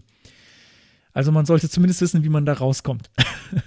um dann Nano öffnen zu können. Das kann ich an der Stelle nochmal sagen. Also ähm, Wer nicht die Vim-Shortcuts alle auswendig lernen will, der sollte Nano auf der Kommandozeile nehmen. Ist meistens auch auf Linux-Servern installiert und ähm, das sagt einem auch die Shortcuts, mit denen man zum Beispiel irgendwie speichern oder im Text was suchen kann oder so. Das hilft einem da ein bisschen mehr. Oh Gott, jetzt habe jetzt, jetzt hab ich es getan, gell? Jetzt kriege ich Ärger mhm. von der VI-Wim-Community, die mich jetzt kaputt flamen auf ja, Twitter. Und, und von den Leuten, die, äh, die uns gerne unter zwei Stunden sehen wollen, weil die haben jetzt auch wieder geknackt. Ach, fuck. kriegen wir, kriegen wir, kriegen wir einen Shitstorm. Mhm. Einen VI-Shitstorm. Äh, was wird PHP-Storm haben wir erwähnt. Ich, ich gehe hier gerade nochmal durch die Liste durch. Sublime, VS Code, PHP Storm, genau. Viele Leute sagen auch, sie nutzen mehrere Sachen je nach Anwendungsfall. Das haben wir ja auch schon gesagt. Also ja, wenn du eh was Spezialisiertes hast ne, und mehrere Programmiersprachen programmierst, dann brauchst du sowieso eine IDE für, für jede. Äh, ja, nee, ich meine aber auch sowas wie, äh, man nutzt mehrere Sachen je nach Anwendungsfall und jetzt nicht gar nicht, gar nicht mal Programmiersprache, sondern ich, du hast vorhin gesagt, du öffnest einen Markdown-File auch mal äh, in Notepad äh, so habe ich das, dass ich eben manchmal einen Markdown-File auch hier in TextEdit öffne, mhm. weil ich brauche dafür keine Vervollständigung unbedingt. Oder äh, allgemein irgendwie Textfiles öffne ich nicht unbedingt äh, in VS Code. Mache ich aber mittlerweile manchmal, weil es dann doch, die, doch irgendwie noch eine schöne Vorschau hat oder eine, eine so ein bisschen äh, Highlighting. Ähm, auf dem Server haben wir gerade angesprochen. Wenn ihr nicht dran vorbeikommt, VI oder Vim, äh, aber Nano, äh, tippt mal Nano ein und guckt, ob es installiert ist. Ähm, das erspart euch vielleicht Ärger und mir bringt es Ärger, wenn ich euch das empfehle, aber das nehme ich jetzt auf mich aus der Community. Ähm, ja, also äh, wie gesagt, da, da, kommt man nicht dran vorbei, außer man installiert, wie wir vorhin schon gesagt haben, ähm, VS Code Remote, was ja auch teilweise geht, aber wahrscheinlich nicht auf jedem Server. Ähm, und dann eben vielleicht trotzdem noch eine IDE, falls man eine braucht. Also kann durchaus ein normales Setup sein, dass man ab und zu äh, VI oder Nano benutzt auf dem Server.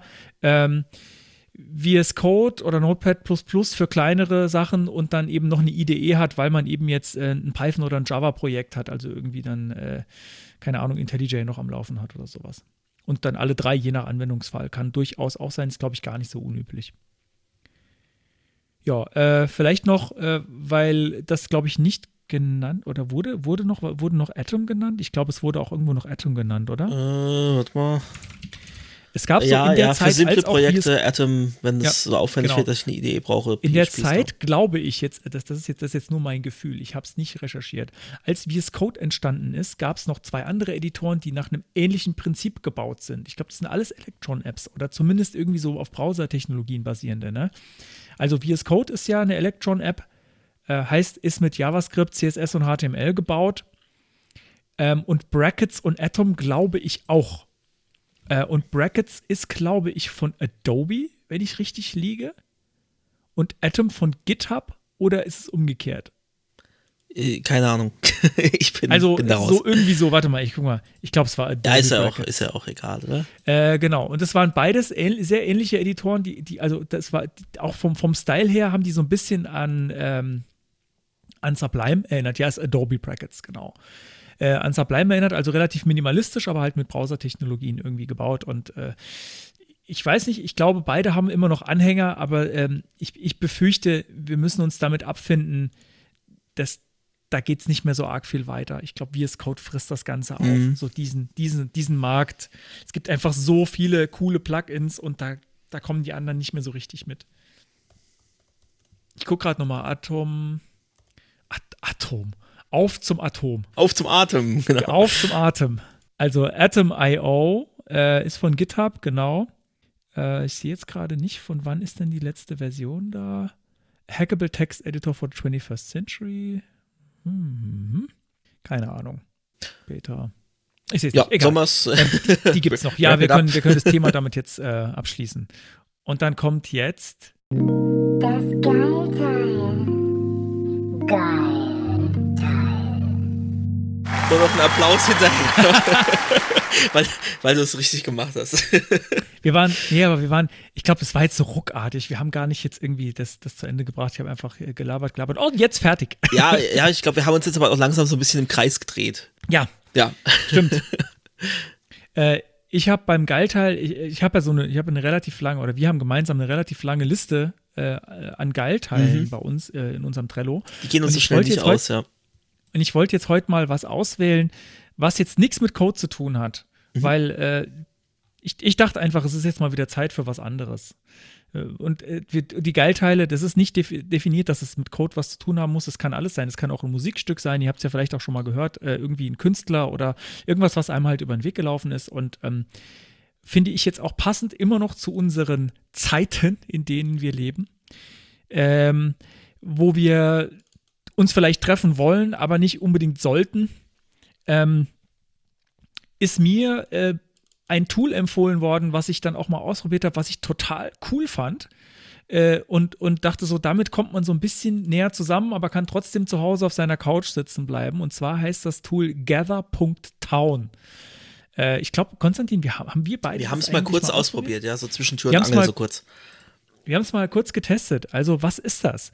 Ähm, das ist, ähm, ihr kennt vielleicht Zelda. ich ich finde, ich find, mit Zelda kann man es irgendwie gut vergleichen. Ihr kennt vielleicht das, das Computerspiel Zelda und zwar so in alten Varianten, wo man so eine, so eine Draufsicht hat, so von schräg oben, sage ich mal. Es ist in dem Fall, glaube ich, nicht isometrisch. Es ist nicht schräg, ähm, aber es ist so von, so von oben, äh, schräg oben sieht man irgendwie so, so Pixel, ähm, Pixelräume, Pixelmännchen, Pixel, alles Pixel, Pixel. Ähm, und man kann da so ein Männchen steuern durch Räume und da können mehrere Männchen sein und das sind tatsächlich dann auch andere Menschen, die äh, in dem Raum oder in, in, diesem, in dieser Welt unterwegs sind. Und äh, wenn man dann noch irgendwie da seine Webcam, also mal, das, funktioniert, das Ganze funktioniert im Browser, äh, und wenn man dann noch seine Webcam und sein Mikrofon berechtigt, äh, dann kann man, wird direkt ein Videochat geöffnet, wenn man einer anderen Person, die da rumläuft, also dem anderen Avatar, der da rumläuft, näher kommt. Und dann kann man direkt miteinander sprechen. Und dann gibt es noch so, ähm, so äh, Orte, wo äh, so abgeschlossene Orte, abgeschlossene Räume in, innerhalb von denen jeder den anderen hören kann. Aber wenn, wenn man nicht drin ist, äh, hört man nichts davon oder kriegt nichts davon mit, was da drin ist. Oder zum Beispiel ein Spieletisch, an dem man dann Spiele, Online-Spiele gemeinsam spielen kann. Und es ist irgendwie eine ziemlich coole äh, Sache, wenn man irgendwie mal ein Meeting machen möchte, aber man möchte jetzt nicht unbedingt das klassische Online-Meeting über Jitsi oder Teams oder keine Ahnung, Zoom, was man halt verwendet, sondern man möchte irgendwie das so ein bisschen mehr so wie ein echtes Meeting machen, wo man auch äh, mehr so wie, wie ein echtes äh, Community-Meeting, sage ich mal, äh, so ein Community-Meetup, wo sich dann auch mal Grüppchen bilden können, die über ein Thema sprechen. Also ich habe es tatsächlich in der Form noch nicht verwendet, kann also nicht genau sagen, ob es wirklich auch funktioniert, aber ich hatte so den Eindruck, es ist cool, dann kann man sagen, ja, da in der Ecke, da sprechen wir jetzt mal über dies und in der Ecke sprechen wir mal über das und da wird, wird noch ein Spiel gespielt. Ähm, und man kann diese Welt auch gleichzeitig noch irgendwie mit dem Editor, der damit eingebaut ist, tatsächlich erweitern. Man kann da irgendwie seine eigenen Pixel-Sachen noch mit reintun und kann, glaube ich, noch Sachen von extern mit reinscheren und so. Das ist total fancy. Ähm, und ich fand das einfach eine, eine coole Sache, äh, dass, dass, dass äh, mal jemand weitergedacht hat im, ähm, wie kann man denn, wie kann man denn sich treffen online ähm, und, und nicht nur, ich sehe die Gesichter von den anderen und rede jetzt mit denen, sondern wie kann man das dann irgendwie noch ein bisschen weitertreiben und noch so ein bisschen ein besseres Gefühl vielleicht da, dabei vermitteln.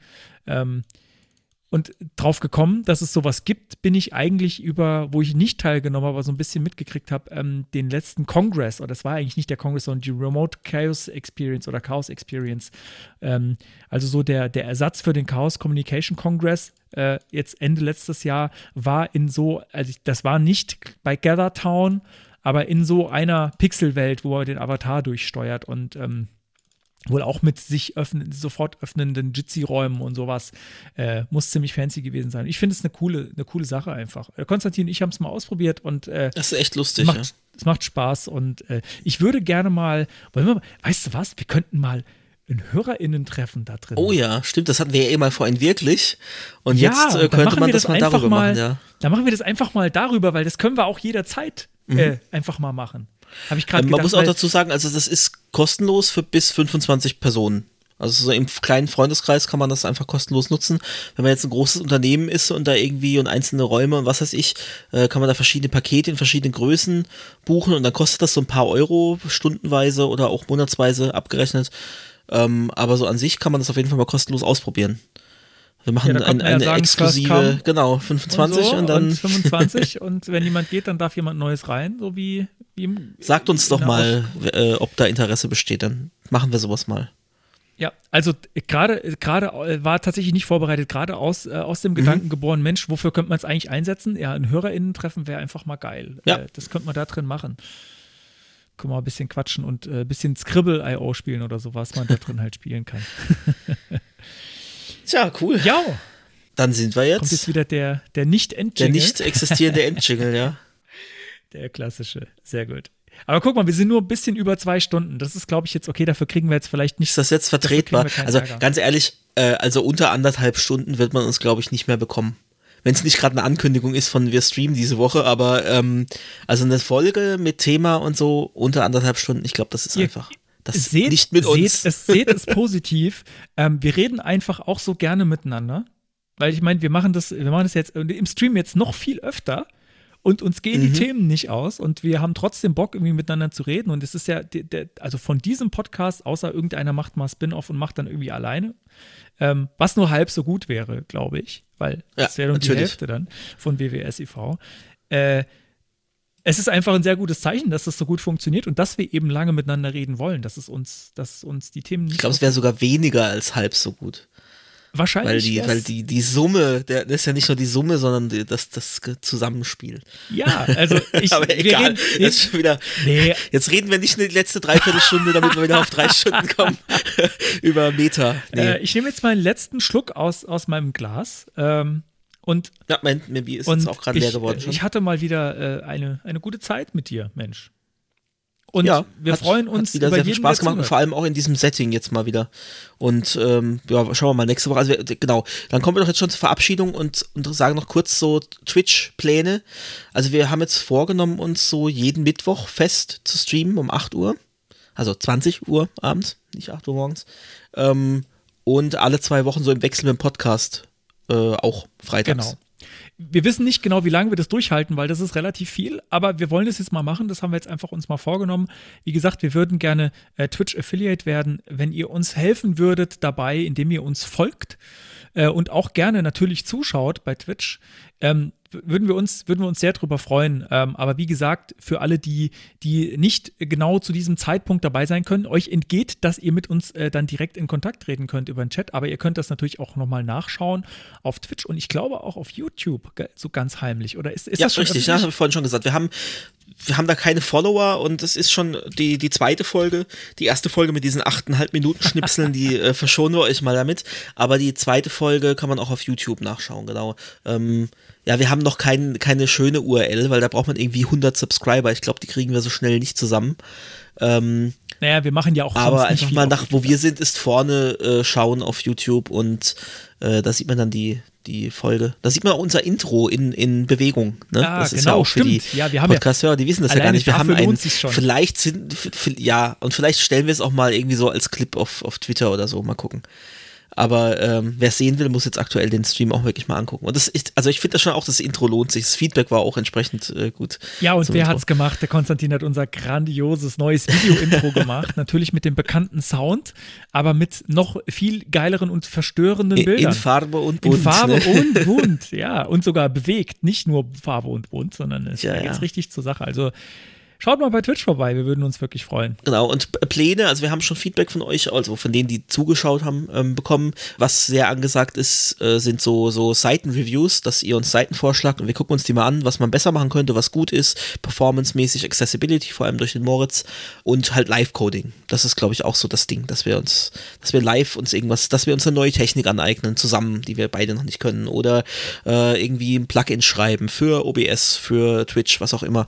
Ähm, das sind so die zwei Dinge, die wir, glaube ich, hauptsächlich machen werden auf dem Kanal, neben halt einfach nur äh, Höreraustausch, Zuschaueraustausch, Zuschauerinnen-Austausch, Hörerinnen-Austausch. So, jetzt haben ja, wir das, alle. Hat, das macht uns auf jeden Fall, das macht uns auf jeden Fall mega Spaß, so in Austausch mit euch zu treten. Und wir haben jetzt auch gemerkt, ähm, wir können auch eine Menge von euch lernen, Ja. immer wieder. Das fand ich Definitiv. einfach fantastisch. Also es ist nicht nur äh, so wie im Podcast so ein bisschen Frontalbeschallung, sage ich mal. Das, es hat ja auch alles seine Berechtigung, aber so dieser Austausch, so, ja, guck mal, äh, irgendwie da, da, da kenne ich mich aus, da, mach doch mal dies hier an der Stelle im Code oder so, ähm, ist extrem wertvoll, finde ich total cool. Ich glaube, da können alle äh, die, die teilnehmen, inklusive uns, können da noch viel von lernen. Und äh, es ist einfach eine ganz andere Art der Interaktion. Ist für uns Mhm. irgendwie neu. Wir haben das jetzt gerade zwei, zweieinhalb Mal gemacht, sage ich mal. Äh, ist auf jeden Fall mega spannend. Wir haben schon gesagt, äh, Multitasking. Es ist Ja, ja. unsere, unsere Köpfe glühen dabei, aber es macht trotzdem Riesenspaß. Ja, wir haben es ja so im, im ersten Jahr unseres Podcast-Daseins haben wir es ja ein bisschen übertrieben mit dem Einfordern von Feedback. Und das erübrigt sich da halt einfach, weil da kriegst du im Chat automatisch Feedback. Und äh, seitdem sind wir auch ein bisschen beruhigt, dass wir was zurückbekommen und äh, merken, es gefällt euch, was wir da so tun. Genau. Okay, und damit sind wir am Ende und äh, sehen uns entweder auf Twitch oder hören uns in der nächsten Folge. Macht's gut, bleibt gesund. Bis dann. Bye, bye.